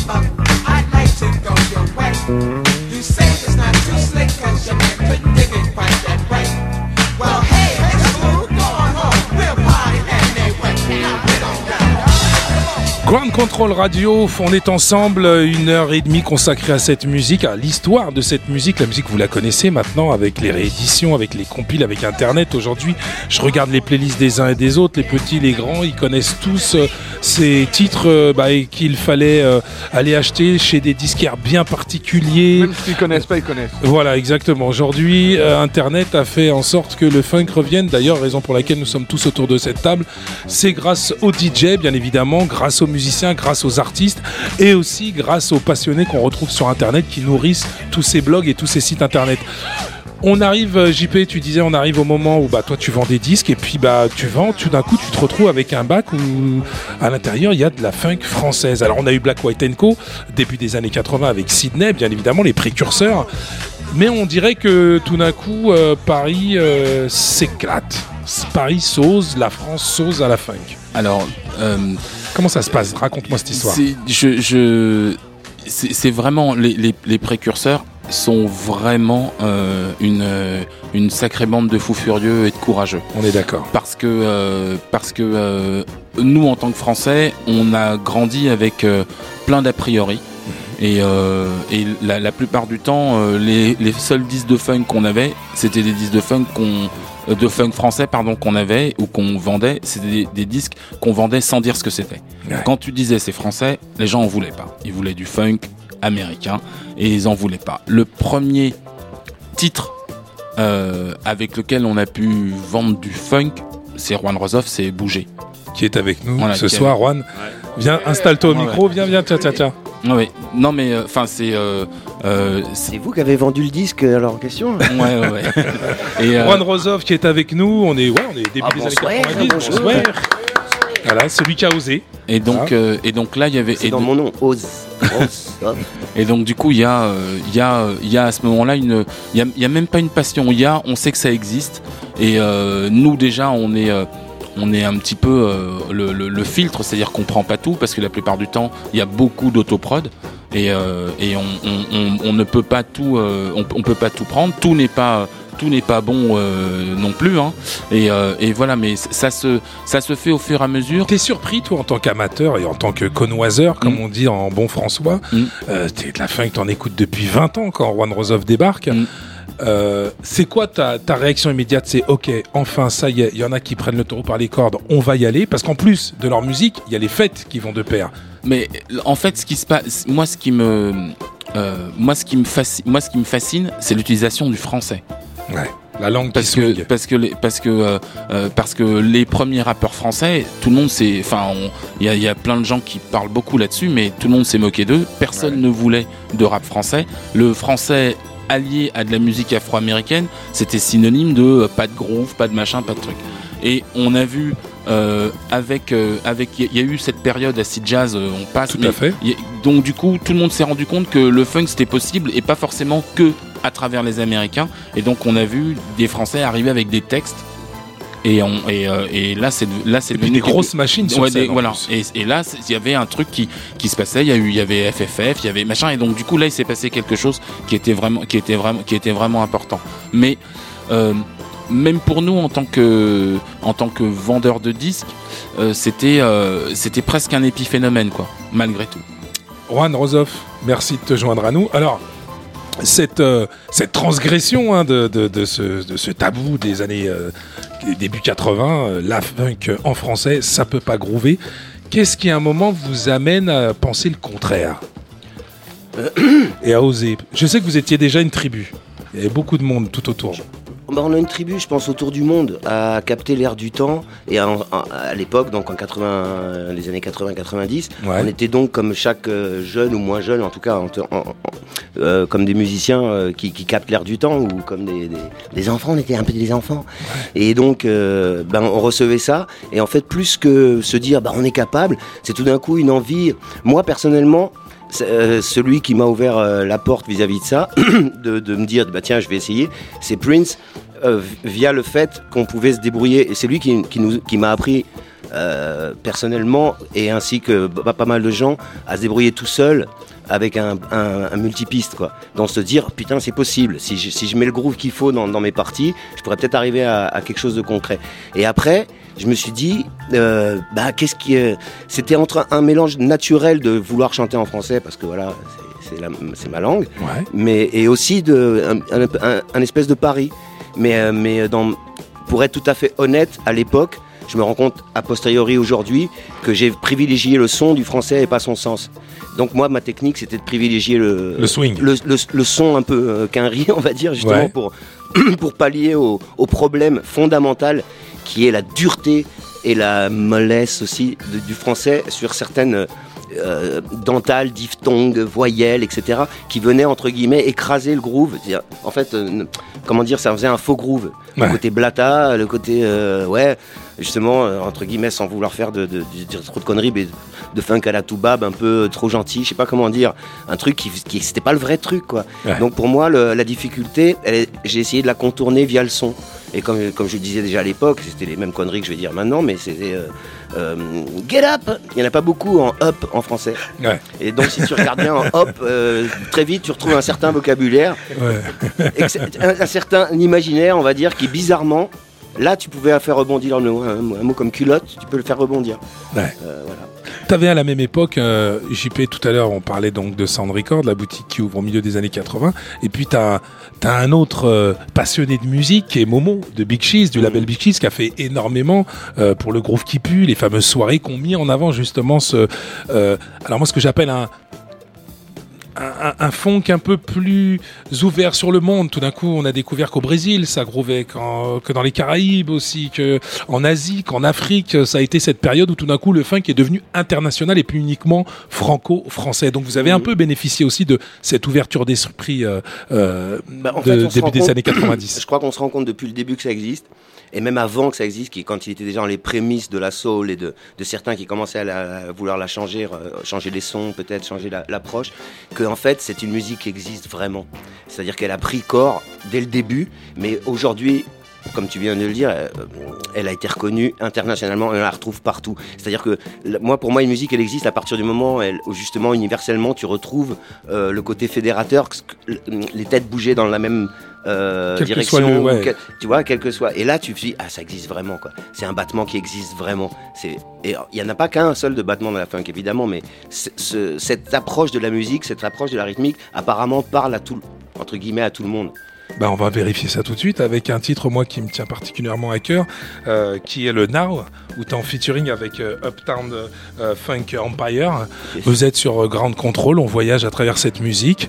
Euh, voilà, on vient de quoi? On vient de couvrir une trentaine d'années de la funk et c'est pas fini parce que après euh, Juan Rosoff, il y a aussi la Malka, il y a Made in Paris, les petits derniers qui arrivent dans le gros funk. Quand je dis les derniers, non, les, les- les derniers aujourd'hui invités, hein, parce que la funk et le groove continuent toujours et les autres ne sont pas partis. Uptown Funk Empire.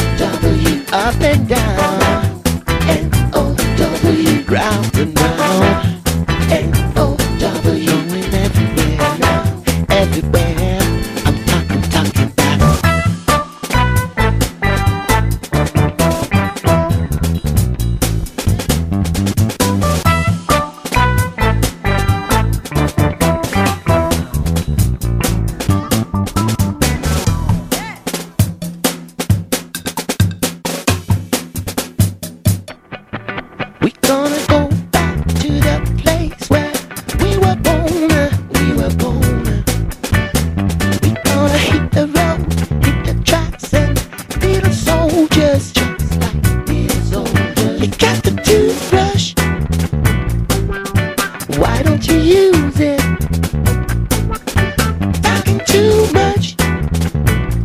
We're gonna leave this bus.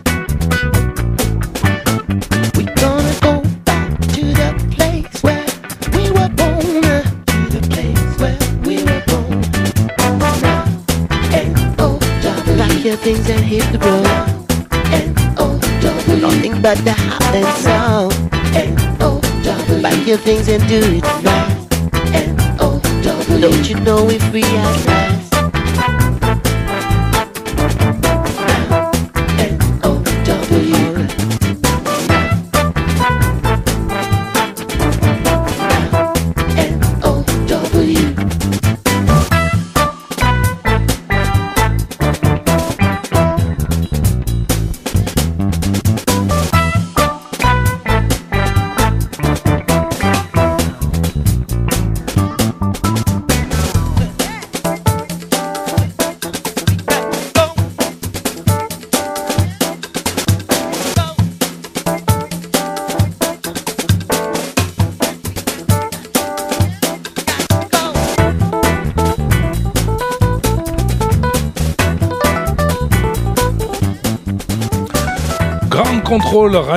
la funk est à l'honneur. Il y a du monde aujourd'hui dans les studios. Il y a beaucoup, beaucoup de monde. hein. Il y a Alex, euh, il y a JP, évidemment, Rosov, Sydney. Je ne sais pas où est passé notre ami Chabin. Il a quitté le studio. Euh, ah, d'accord, ok. Ah, il est dehors, il est, il est, il est parti. On, avance un, petit peu euh, dans le temps. Moi, j'ai envie quand même de donner la parole à, à- avant d'introduire euh, la Malka, parce qu'on est à peu près dans la même période. C'est euh, Unsa. Toi, tiens, prends le micro. T'entends, t'entends tout ça. Est-ce que oui, c'était la seule. Alors, De toute façon, moi, je, garde toujours le meilleur pour la fin. T'as vu la phrase, la phrase de journaliste bateau. On garde le meilleur pour la fin. Bah oui, c'est ce qu'on dit dans les, c'est ce qu'on dit dans les dîners de famille, et c'est ce qu'on disait dans le milieu funk, totalement euh, ma, ma- ah. Ouais, voilà, donne-lui ah, deux micros, bravo. Je disais, c'est ce qu'on disait euh, dans le milieu funk, un peu misogène comme milieu, le milieu de la funk. Il fallait que les filles, comme un peu moins que le C'est rap. vrai, ouais, parce que sur les pochettes. Bah si, euh, JP, JP, il dit non, mais si, Sur si, les- oui. Oui, bah laissez la parole à une femme. Ah, non, non, non, là, là, là, je suis pas, là, je suis pas d'accord du tout. Il y a- Non, mais- on va, on, on va pas laisser parler les femmes pour en répondre. non mais, non, non, mais c'est, non tu mais, es Un l'incarnation. homme doit répondre à ces questions. non mais, non mais Tu Non, sérieusement. je es vais répondre. l'incarnation- Regarde, tu lui coupes la parole, tu lui. Tu Ah non, es je coupe pas la l'incarnation parole, Parce même. qu'en fait, il voulait te dire, tu, Ouais, tu voulais dis-nous. dire Je- qu'en je- fait, je les femmes, elles avaient une grande place. Oui, bien sûr. Mais oui, bien Évidemment. sûr. Il n'y a Mais pas bien- de misogynie Mais dans. bien sûr, dans- non, mais- non, mais on sait. Sauf qu'elles étaient quand même représentées euh, très, euh, Voilà. très sexy, mais c'était peut-être aussi euh, Dis la vérité. une façon de, de montrer leur pouvoir. Ouais. Mais à- en même temps, c'était pour plaire aux hommes. euh, Voilà, tu Sans vois. donc on sait, on sait plus trop quoi en fait. Donc, Vous n'avez Ouais, jamais non, ce, que su. je, ce que je là, on est en train de, de- de parcourir un petit peu euh, ces Oui. 30 ans de, de- de funk. Toi, tu as biberonné à cette musique? mais Comment elle t'a été Comment tu as été percuté par euh, cette vibration funk? Alors- À quel moment? Alors moi, c'était euh, c'était pas en France, c'était en Tunisie. Ouais. euh, parce que j'ai vécu en Tunisie petite et puis après je partais tout le temps en vacances et c'était par mes oncles sont euh, en fait euh, noirs euh, noirs tunisiens. Donc c'était de la musique noire pour eux. et donc mais complètement. Donc ils écoutaient ils n'écoutaient que ça. J'étais biberonnée à James Brown à Prince sans, sans le connaître encore bien. Mhm. et, euh, et donc euh, voilà j'ai fait mon éducation funkéiste dans un autre pays que la France. Ouais. Donc voilà, Ça, les, les. Maghrébins, Ça, euh, c'est intéressant. maghrébins et en plus euh, d'origine euh, noire. Ouais. Des noirs du Maghreb. Oui. La double peine. Et, et- double peine. Donc Arabe et noir. voilà et, et après pour moi le, le funk c'est voilà c'était une énergie un, un besoin de voilà de de- d'exprimer euh, de bouger son corps et puis en même temps euh, comme mes oncles ils se, ils se retrouvaient dans cette musique là donc il y avait une euh, comment dire une, une recherche d'identité Ouais. C'était du commun militantisme pour eux. D'écouter de la musique noire quand t'es noir en Tunisie. voilà c'est ça aussi C'est Oui, c'est oui, une oui. démarche politique. complètement parce que en plus les noirs en Tunisie bon il y avait un certain racisme hein. Ouais. donc euh, Je te rassure, Il y a c'est sur, toujours- c'est sur toute la Mais planète. bon, à C'est l'époque- pas qu'en Tunisie, hein, je te rappelle c'est ça. Non, mais à l'époque, quand sûr. je resitue Oui, euh, dans, dans ce moment-là, c'est- c'était euh, parce que voilà, c'était carlouche. Ouais, ouais, c'est Les toujours ça. carlouches et les carlouches et les louche. carlouches et les carlouches en fait, euh, les carlouches ils écoutaient euh, la funk Ouais, James Brown. et Bah, le Vigon, et le, euh, le funk. ouais, le Mais funk. sauf que il y a- pour moi, la, la période où je suis arrivée, j'ai- il y avait un mélange euh, de du funk et de la funk. Ouais. Il y avait ces deux en même temps et, euh, Et donc euh, voilà, il n'y a pas une fermeture pour moi. J'aimerais souligner l'entrée dans les studios de Momo, Big Cheese. On parle, eh, on, on- on parle du Maghreb. Voilà. Parfait, sois le bienvenu. On parlait juste avant de toi, justement, sur cette, euh, cette période début 90 où bah, la funk sort un petit peu de ce que tu as connu, Momo, et de ce qu'on a tous connu euh, par le prisme de Chabin et de, Sydney. C'est une funk très américaine, très James Brown. Et toi, avec ta boutique, moi, c'est comme ça que je l'ai vécu la première fois que je suis rentré à Soul Finder. Finder et je me suis rendu compte, et tu m'as expliqué que bah il y avait de la funk au Brésil, il y avait de la funk en Espagne, il y avait de la funk un petit peu partout. Bonjour Momo, comment vas-tu? Bonjour les amis, bonjour à tous. Salut Jean-Manu. Tu vas bien? Ouais, super. Bah, super de, de, de, de- de revoir toutes ces têtes. En tout cas, il y en a beaucoup que je connais. Mhm. D'autres un peu moins, mais que je connais quand même, comme Juan, que j'ai vu mille fois. Mais, euh, et j'ai croisé ton visage aussi à plusieurs reprises. Made in Paris? Voilà, bah, bien sûr, voilà, où ça, de Made in Paris, bah, bien sûr. Voilà. Et voilà, attends, que ça revienne. Bon, après, je connais. C'était il y a je connais, 23 je ans, connais, voilà. voilà. Et aussi, euh, qui va là, la Malka, par le prisme de. Qui est là Qui va là Salut, c'est Cool Jam. Mais cool Jam, t'es rentré par où La fenêtre Et et t'es venu avec qui Je suis venu avec, avec moi, Gilles, c'est Freak. Trompétiste de son état. Voilà, Cool Jam, clavier.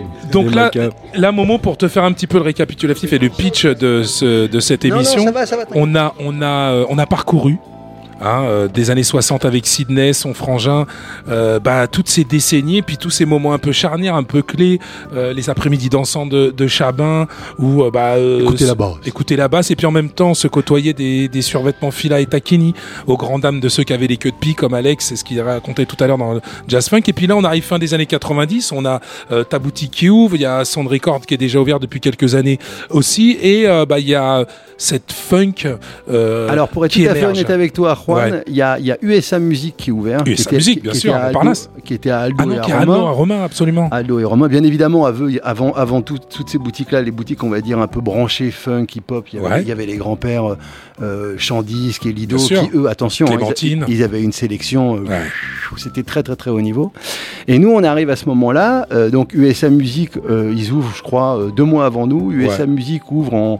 Dans le quatre- Marais, non? qu- qu- exactement, rue, rue Pastourelle, je crois. Je me souviens. 89, euh, début 89, nous on, on ouvre euh, juillet 89, un truc comme ça. Et à ce moment-là, nous on n'est plus dans un truc, euh, euh, en tout cas on n'est pas dans le truc de nos grands frères, Barry White, Marvin Ouais. Gaye, euh, James, James, etc. On est dans un autre truc et puis on a la chance de rencontrer des Anglais. Ouais. Et tu vois, les Anglais, ils nous ouvrent euh, une autre porte, tu vois, parce qu'il y a les Anglais, il y a, il y a tous les potes, quoi, tu vois. Et les Anglais amènent l'identité caribéenne aussi, le- le- le- la- l'Amérique du Sud, euh, l'Afrique, Bah, l'Asie. en C'est toi, c'est dans ta En, boutique. en qu'on tout cas, les, Anglais, les Anglais, ce qui nous amène, c'est une plus grande ouverture d'esprit. C'est-à-dire arrêter de penser que le funk c'est que les USA, c'est pas vrai. Euh, Il y a d'autres choses qui se sont faites ailleurs, et c'est vrai que, en tout cas, nous, euh, ceux qui arrivent à ce moment-là, puisque nous, euh, je sais pas si je suis plus jeune ou j'ai le même âge que Sydney, mais non, mais, dans- non, mais dans- dans- non, ce que je veux dire, c'est que C'est flatteur. non mais dans, le curseur, la dernièrement, je redécouvrais tes, tes 10 de Black White Co, là, celui où il y a les fesses rouges de la nana, formidable, formidable, formidable. Non mais formidable, formidable, absolument. Et, et ce, que je et ce que je veux dire, c'est que c'est vrai que les Anglais nous ont apporté ce truc juste euh, euh, d'ouverture d'esprit, et, et- et c'est à partir de là, ou en tout cas personnellement, j'ai commencé à fouiller, mais dans tous les tous les genres musicaux, euh, Ouais. indiens, arabes, euh, mais pas simplement le côté euh, Caraïbe, Jamaïque, mais aussi le funk chez les Antillais, etc., etc. Vraiment. Et c'est l'ouverture d'esprit, voilà. Voilà, j'ai dit tout ce que j'avais à dire. Non, mais très, très, très bien. Donc, vous voyez, on se côtoie début 90, euh, euh, un funk tous azimuts, en fait. Il y a la scène française qui émerge, il y a le, euh, funk africain, indien, euh, etc., etc. On a l'impression, à ce moment-là, que la musique a tous les pouvoirs, parce qu'on a aussi l'explosion du rap euh, à la Dr. Dre et des, hit, des hit parades. Moi, je vous propose, puisqu'on parlait justement de, ce côté un peu caribéen, hein, de la funk, qu'on aille faire un petit tour du côté de... Parce que moi, je sais que la première fois que j'en ai entendu parler, c'était dans ta boutique. Nico Gomez Ah Bala Chiquitikita Vous êtes euh, à Grande Contrôle Radio. Écoutez bien. Latino. Puis après, on va, on va développer un peu sur ce morceau quand même, qui est un petit pied de nez à ce que je viens de dire.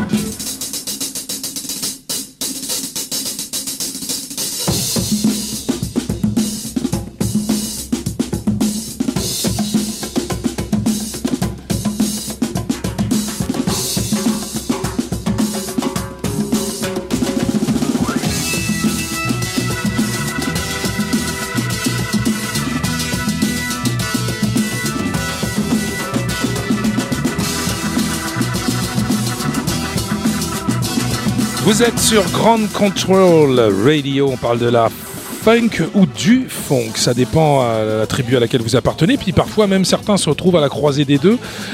Et euh, nous parlions de l'ouverture de, cette, euh, ce courant musical en France euh, par le prisme des disquaires. On découvre qu'il y a de la funk, du funk en Afrique, en, Inde, en Asie. On va chez Soulfind- Soulfinder. Et, puis un label qui émerge qui s'appelle Big Cheese. Et ce label-là, en fait, il, participe à dynamiser un peu l'émergence de cette scène française avec bah, les compiles, Momo, et puis aussi les productions. Vous faites des productions funk, rap funk.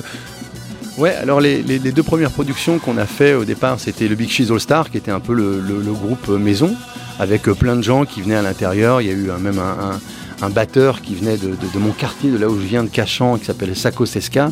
Il y a la section euh, de cuivre, dont Gilles qui est là. euh, merci encore. La section de cuivre qui est venue, euh, Gilles, Isaac et Woody, qui sont venus jouer sur le premier maxi des Big Cheese All Star. Là, déjà, il y avait un espèce de.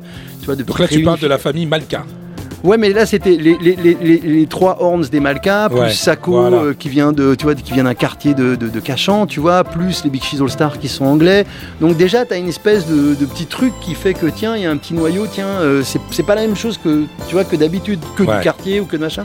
Et après, nous, on a produit tout de suite un groupe qui s'appelle Batou, qui était un groupe euh, anglo-brésilien. Euh, avec euh, Be- Be- Bebeto, avec un formidable chanteur qui jouait du, du berimbau.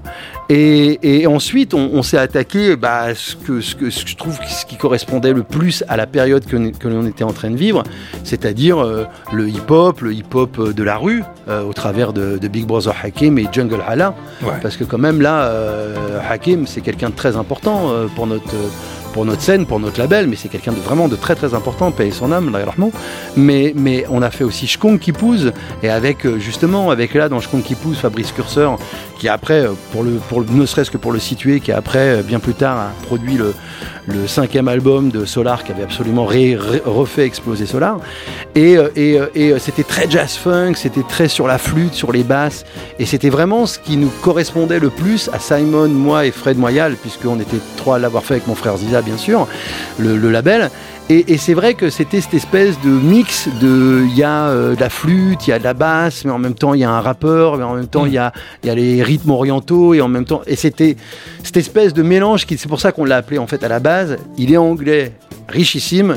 Je suis euh, d'origine algérienne, de milieu très modeste. On l'appelait Big Cheese parce qu'on s'est dit dès le départ, on va faire un truc, on va mélanger les cultures. Quand on a rencontré les Malkas, très vite derrière, c'était pareil. Euh, 80% des Malkas, c'était des feuges, des renois, des machins, tu vois. Et donc ça a été vraiment un truc où on sait euh, la Coupe du Monde 98, on l'a vécu avant eux, quoi. Ouais. Tu vois, c'est un peu je ça. me le demande si c'est pas grâce à la funk qu'on l'a gagné. Je sais pas, mais on l'a, on, on l'a, Je pense que sans on la funk, on n'aurait pas cas, gagné on cette connu première avant Coupe eux, c'est Je pense sûr. que C'est, c'est une, c'est d'une évidence. La Malka, on est début 90. Alors nous, on vous voyait dans les lieux un peu autogérés parce qu'il y a aussi cette réalité-là, c'est que cette funk-là est née parce que la situation économique du pays et culturelle faisait que on était dans une période d'entre-deux. Il y avait plein de lieux vides. Il y avait une dynamique euh, énorme à cette époque-là et il suffisait de prendre les citadelles d'assaut. Comment commence cette histoire de la Malka, les gars Bah, c'est un peu ça, oui. C'est, c'est, c'est- il y a, il y a- je pense qu'il y a quand même il y a, il y a une période avec une, une fenêtre qui s'est ouverte euh, pour qui voulait juste euh, avec un peu d'énergie. Malka, c'était l'énergie du, du collectif. Et puis là, je peux pas mieux dire ce que, ce que disait Momo. euh, voilà, des noirs, des jaunes, des verts, des blancs, des, des feuilles, des rebeux, de- et des garçons, des filles. Ouais. Et euh, c'est marrant. On, nous, on, est démarré- on a démarré avec la funk, alors avec d'autres aspects que ceux que Juan pouvait développer, par exemple. Ouais. Le côté euh, justement un peu méchant, un peu rough. euh, euh, Il y, avait d'autres côtés, nous, qui, qui nous parlaient plus, le côté un peu psychédélique, le côté quasiment enfantin aussi. Et, et- et- La fête. La Malka, c'est la fête. D'ailleurs, Ouais. je voulais quand même. On, on est passé tout à l'heure sur différentes périodes. et il y a- avant ça, il y avait chez Roger Boîte Funk. Bien sûr. Voilà, les soirées des, des frères Body et Soul, euh, Joseph. Bien Joseph. sûr. Donc, euh, ils sont pas là pour en parler, mais je voulais euh, leur dire un petit mot là-dessus. Très important en plus, euh, cette période-là où Oui. on a étayé euh, cette euh, dynamique funk. euh, Parce que là, on est au-delà de la définition musicale de la funk. On est dans Voilà. le courant, on est dans la Oui. dynamique. Voilà. On est dans l'état d'esprit qui était quoi? Allez, 85, 95. C'est 10 années là qui ont été. euh, Magique. Et qui était, euh, qui était pour nous plus. Enfin, c'est peut-être plus même ce côté-là qui était, euh, qui, était, qui était le plus important, parce que certains d'entre nous sont venus à la musique avec le groupe. C'est pas comme d'autres projets qu'il y avait avec des, des personnes déjà euh, très, Musiciens, ouais. très musiciennes. Nous, on a, on a commencé, euh, on a appris à jouer en le faisant. quoi. Ouais. Mais avec ouais, cette image en tête, je sais pas, de Sly Stone à, à Woodstock, ou de. Enfin voilà, de et de, et de l'énergie du collectif. C'est ça aussi. Et pour nous, le funk, ça a toujours été lié aussi à, ce, à cette espèce d'appel d'air qu'il y a eu. euh, c'est pas seulement un truc de connaisseur, mais Non. après, c'est devenu notre vie aussi. Quoi. Sidney, quand tu vois apparaître euh, cette euh, génération, euh, 20, euh, 30 ans après tes premiers pas dans la funk, tout d'un coup tu découvres que 20 ans après Black White and Co, il y a des Français qui, euh, bah, il y a de la basse, ça joue, ils sont 15 sur scène. Comment tu perçois l'émergence de cette funk française? Bah, me contacte euh, Malka, qui était le, le pianiste, qui, je crois, il est en Belgique. Stéphane? ou, euh, euh, Non, À euh, Londres. Ah, À c'est- Londres, ouais. Ouais, qui me dit ouais on monte un groupe de funk, tu peux pas, on fait un truc de fête, tu peux pas venir euh, des moments enfin mettre un peu de juice là-dedans. Ce qui fait que j'apparais en featuring avec les Malka depuis le début. Chaque fois ils m'appellent, ah, on fait un morceau, viens et euh, ça se passe vraiment dans un esprit funk. Je- ça m'a fait trop plaisir qu'il y ait un, un groupe de funk puisqu'ils jouent bien puis funk, ils ont compris l'état d'esprit euh, du funk. En plus, qu'on m'appelle pour faire un featuring dedans, c'était très un honneur pour moi parce que j'avais plus de groupe moi personnellement. Avec la télé et tout ce que je faisais, euh, j'avais un profond aussi besoin de me retrouver sur scène.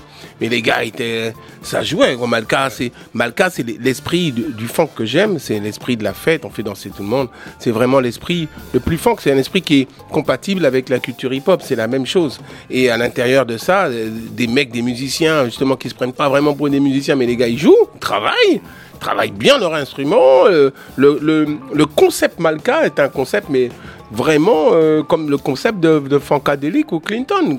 Pour moi, c'est les, c'est les Funkadelic français, euh, Malka, depuis le début. Ça fait euh, plus de 20 ans. Malka, c'est, euh, pour moi, c'est, c'est l'ossature du funk français euh, à l'état pur, on va dire. Même vraiment, euh, je dis pas ça parce que je les adore, mais c'est parce que c'est naturellement, pour moi, euh, l'histoire. D'abord, ils ont fait des, ils font sans arrêt en featuring avec George Clinton quand Clinton est là. euh, tu retrouves Gilles et, et les cuivres qui viennent faire le bœuf avec les les, les funkadéliques. Mais on a tous la banane, même si je joue pas ma basse, mon instrument avec eux, euh, ça me manque. Et, mais il y a du funk en France, quoi.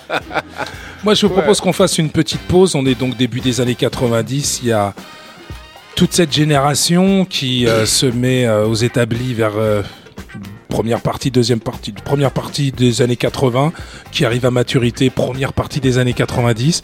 On fait une petite pause musicale et on va parler de, bah, de cet apogée avec euh, Made in Paris. Là, on est en 96. Euh, euh, alors, on ne sait pas si c'est des Funkateers qui font du rap ou un rappeur qui fait de la funk. On en parle juste après le John Davis. Hein on fait ça? On danse un petit peu ou pas? I Can't Stop. Allez, on monte le son. Ground Control Radio.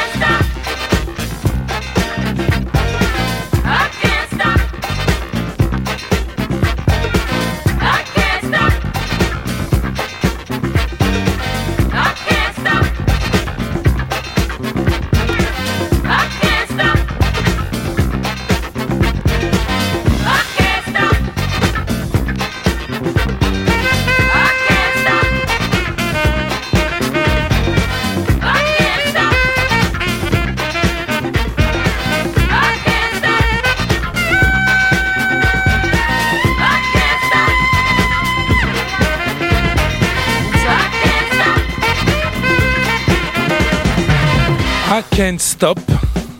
John Davis, alors ça c'était le moment qu'on attendait tous, hein, Sydney le break.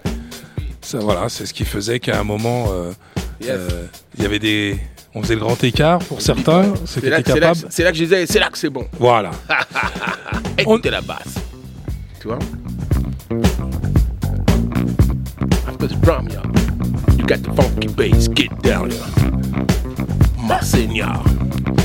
Yeah. Come on. Down. Ah yeah. C'est instrumental Ouais, chante, chante, chante, chante. Yeah. Allez, jam session, jam. Mm.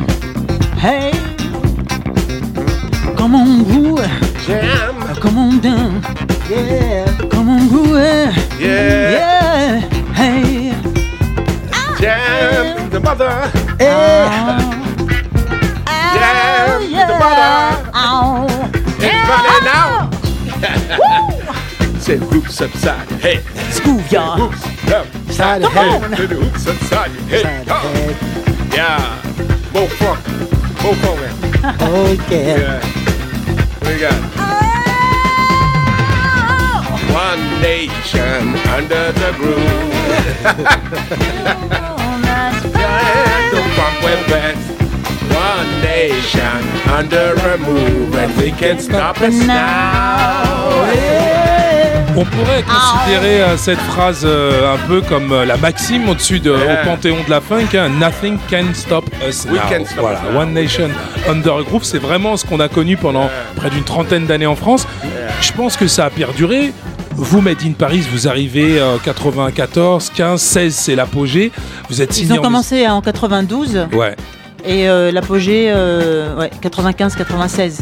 Les signatures de funk en maison de disque, après bien évidemment ta signature euh, Sydney en 80, elles se font vers 92 à peu près, aussi bien Made in Paris que Juan Rosoff, la Malka sont en place. Juan Rosoff avant, nous euh, 96, on a signé. Voilà. Chez MCA, je me rappelle. Ouais. Chez MC, hein Et ouais, chez MCA, ils ont signé. la Malka, bah, la Malka ça a été un moment euh, le troublion de la funk, c'est-à-dire que la Malka c'était pas seulement de la musique, c'était pas seulement de la funk, c'était aussi les euh, soirées. C'était les soirées, c'était une La espèce de mobile. Ouais, c'était une tribu. Ouais. C'était un peu une tribu euh, qui prenait d'assaut la capitale et qui a fait groover la capitale quoi. On faisait des soirées de malades. euh, Ouais. En plus, c'était pas cher, on faisait tout à 10 francs Ouais. à l'époque. Soirée, soirée et concert pour 10 francs. Donc toute la nuit, euh, on dansait, on grouvait sur euh, tous les morceaux qu'on aime. Ça a duré, euh, tout ça, ça a duré quoi? Allez, on va dire jusque 96, 97, 98. Moi, j'ai 98, l'impression, ouais. 98, ouais.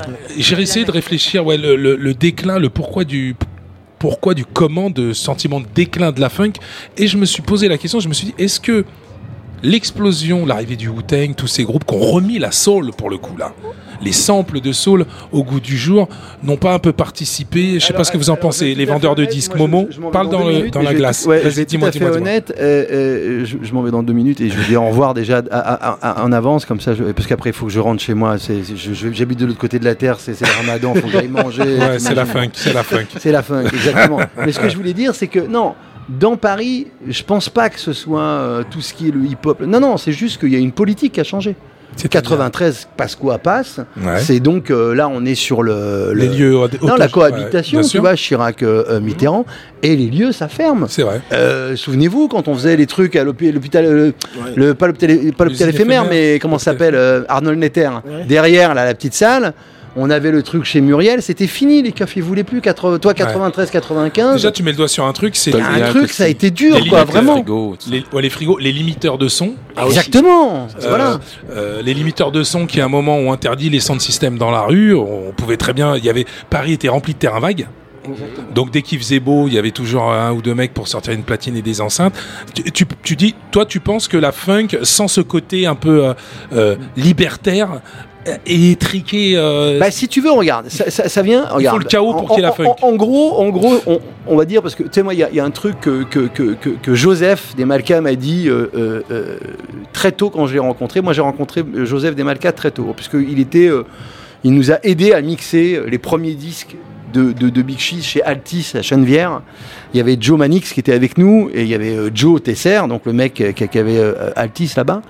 Et, et, et, et- et Joseph m'a dit, tu sais, Momo, euh, là, tu te lances dans un truc avec Simon, ça va être compliqué parce que nous, tu vois, déjà, ça fait 3-4 ans qu'on est là. Avant nous, il y avait les, Chab les, les Chabins, les, Din- les, les, les Sydney, Sydney, ouais. les, euh, tu vois, avant nous, il y, avait, il y en avait d'autres. Et je te jure, le, le noyau dur du funk en France, c'est c'est 10-15 000. Et quand ça commence à grossir, ce 10-15 000, et on va vers 100 000, tu vois, entre 90 et 95, et là, bah les interdictions. Et donc, si tu veux, il y a cet élan que nous, on avait. Après tous, on a commencé à faire nos petits business, nos petites maisons de disques, nos petits trucs. Mais la fête en tant que telle, le truc du funk, le vrai truc Ouais. d'où le funk vient, euh, le mélange, le mung, tu vois, le vrai. truc euh, un peu crade, qui sent un peu, mais qui sent bon quelque part, tu vois, Ouais. qui sent bon le mélange. Et ben ça, Ouais. on nous a dit, hep, hep, hep, hep, vous êtes gentils, vous êtes mignons, mais vous prenez un peu de place, quoi, les gars. Et puis c'est l'avènement aussi de la French Touch. C'est-à-dire qu'il y a aussi un courant musical, un raz-de-marée qui arrive, qui mais- prend de la place dans les radios, chez les disquaires. Les Il y a- il y a un- truc- JP. il y a un truc aussi super important, c'est que euh, 94, euh, il y a euh, la loi qui passe sur les 40% de musique française. Absolument, les et paroles. Du coup, et du coup, il y a, euh, il y a euh, Le tout- rap les- les- le rap français qui explose. Et donc tous les musiciens, tous les gens qui font de la prod et qui galèrent dans le funk, ils glissent vers le hip-hop pour pouvoir. euh, Et ça aussi, c'est vachement important, quoi. Autant les studios que les voilà, a- les voilà. musiciens, Tout le monde absolument. glisse, tout le monde glisse vers une industrie qui se développe avec l'arrivée de Skyrock et tout ça. Mais ça, c'est super important aussi, quoi. Vous, vous en êtes d'ailleurs, euh, Made in Paris, vous en êtes l'essence même de cette. euh, de ce métissage entre l'explosion d'une industrie, Mm. les quotas de chansons françaises, euh, Oui, oui, oui, l'avènement du rap. Euh, parce que euh, si si c'était quoi? C'était un, un MC qui faisait de la funk, c'était un mec de la funk qui non, rappait? il, il avait, euh, il avait un groupe euh, à Grigny Ouais. et euh, c'était GBF. un mélange euh, GBF. G- GBF, c'est ça Force. GB ouais, GBF Force. Et euh, bah, ils étaient parce que moi en fait je suis arrivée après donc euh, j'ai j'ai pas trop l'histoire euh, donc euh, ils étaient dans un groupe euh, C'était un MC, moi, quand je l'ai connu. C'était un MC, mais, Mais il avait un- il avait mais des animait musiciens. comme- Il en fait, j'ai rencontré. Sissi, euh, Sissi, j'ai rencontré il y a euh, pas mal de temps. Il avait une émission sur une radio euh, à Ivry-Cocoron qui s'appelait Ouais. Canal 102. Ouais, parce qu'il était animateur euh, Voilà. social, je me souviens, il avait- un centre culturel, on y allait tout le temps, il faisait des fêtes là-bas. Et donc j'ai rencontré comme ça parce que moi je faisais des jingles euh, pour euh, Canal 102. Et lui était animateur, co-animateur avec un Momo de euh, là-bas, de Canal 102. Et donc euh, il, il connaissait bien l'histoire du funk, était à fond dedans. Et c'est lui qui m'a ramené dans les premières jams à Paris. D'ailleurs, bon, ma première jam, il y avait Joseph, justement, de Malka, c'est comme ça que je l'ai rencontré. On a jamais ensemble et lui était vraiment à fond, il connaissait chaque son, il pouvait te dire quelle année, quelle, quelle maison de disque, quel musicien jouait dessus, c'était impressionnant. Puis il faisait des interviews aussi. euh, Aussi. Donc il était vraiment à fond, même s'il était MC en, enfin, en tant qu'artiste. Mais sa connaissance est vraiment funky. Eh ben, c'est à partir de ce moment-là où la funk euh, s'est vraiment, vraiment euh, noyée dans la culture hip-hop et a été pour le coup repris par les- la génération de MC qui est arrivée derrière. Parce que c'est vrai qu'à un moment, le, les MC rappaient sur des boîtes à rythme et tout d'un coup, euh, après la génération de, de Made in Paris, on a revu la soul, la funk revenir dans les tubes. hein, le Wu-Tang en est Ouais. un parfait exemple. euh, Sauf que Mad, euh, moi j'en parle vraiment à l'extérieur objectivement. Mad c'était euh, c'était quand même euh, un collectif euh, de musiciens, donc euh, il n'y avait pas de DJ. Il n'y avait pas de DJ, non, du tout, du tout, du rien. tout. Donc c'était vraiment on revenait aux sources. D'ailleurs, on revenait, sources, euh, Sydney, aux racines de- du rap, du Oui. MCing. C'était des Made in Paris, c'était aussi un bon groupe bien fan de musique de Washington DC, Gogo Voilà, Music. ouais, parce que c'est Sissi qui, euh, Ouais, qui, avait, Sissi qui, qui fait qui ça. est baigné là-dedans. Ouais. Mais il y avait aussi euh, l'acid jazz Ouais. qui arrivait. Et donc, euh, voilà, il y avait ce mélange Hmm. entre Jamiroquai euh, et euh, le, le groupe MAD, c'est ça, quoi. Avec euh, nous- section de cuivre. euh, Absolument. C'est ce que les Anglais nous ont, nous ont permis à un moment de, de, de- Oui. de- de nous ouvrir. Ils ont décapsulé la, la canette Et, euh, euh, du vivre ensemble où toutes les musiques pouvaient se côtoyer sur la même compile. Ils ont- la période de l'acid jazz, c'est un petit peu ça. Du moment que c'est bon, que ça sonne bien, ça se retrouve sur la galette. Sydney Ouais, je dois tu dois partir. partir Ouais, je- je Ah, dois mixer, De toute je façon, on arrive au terme de. on arrive- tu sais quoi On arrive au terme de ce voyage musical. Moi, je voudrais remercier bien évidemment tout le monde. Euh, Made in Paris, la, la Malka, Juan Rosov, Chabin, Alex Bent, Black Blamber, JP Mano, euh, Platine, Sandricord, Sydney. Bon, Black Non, mais on voudrait aussi te remercier. Fais du bruit Momo pour, euh, Big Cheese.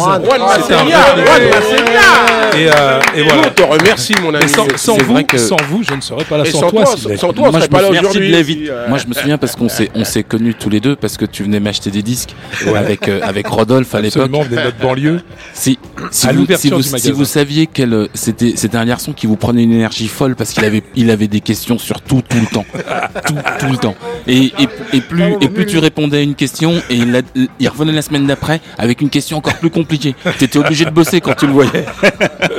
en tout cas, En tout cas, bravo. Bravo, un grand merci à vous. C'était un, ben, un petit hommage à cette musique, la funk, hein, qui nous a. Nul n'est censé ignorer la Exactement. Tiens, eh, Chabin, je vais te donner le mot de la fin. Balance-nous euh, une de tes phrases magiques. PSG. Ben, tout à l'heure, on l'a dit. Hein. Ouais, mais il y a Prendre du son groove. Pas sûr de gagner. Prendre du son groove. Merci à tous. SNCF, son naturel carrément funky. Et on n'oublie pas de remercier bien évidemment le Ground Control. Ici, il faisait très chaud aujourd'hui. Paris, c'était la canicule. Donc, si vous nous écoutez aux quatre coins du monde, vous savez ce qu'il vous reste à faire. Keep the funk alive. Moi, je voudrais dire un petit mot, euh, une spéciale dédicace à Jean-Louis Lisson, euh, parce qu'il m'a appris que son fils était sélectionné euh, et, euh, au PSG, mon pote. Ah, et c'est qui euh, Lisson eh ben, C'est le comparse à Chabin qui font des soirées funk. Il faut y aller une fois par mois, chaque premier vendredi du mois, la partie à la ça. maison au Bizarre. Donc- il donc faut la semaine dire. prochaine. Voilà. Et si vous avez aimé et apprécié ce moment de convivialité, d'histoire et puis surtout de divertissement, bah vous allez sur les réseaux sociaux, vous tapez Grande Contrôle et puis vous dites euh, merci au Grande Contrôle de nous avoir accueillis pour cette spéciale. Voilà. Merci à Will pour le son. Absolument. Ah oui, oui, toujours, faut toujours bien traiter Si, les mecs qui sont au contrôle de la technologie. Merci à vous, c'était la funk au Ground Control.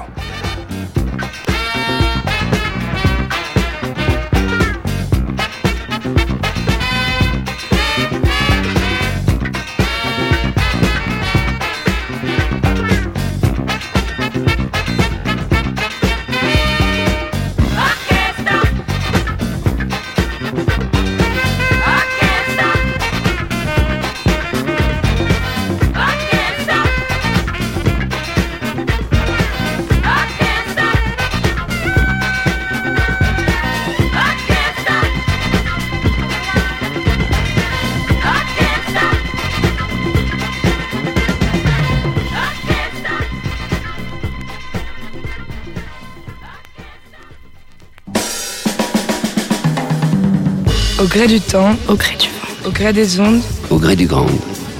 au gré du ground. Ground Control, Libre et curieux. libre et curieux.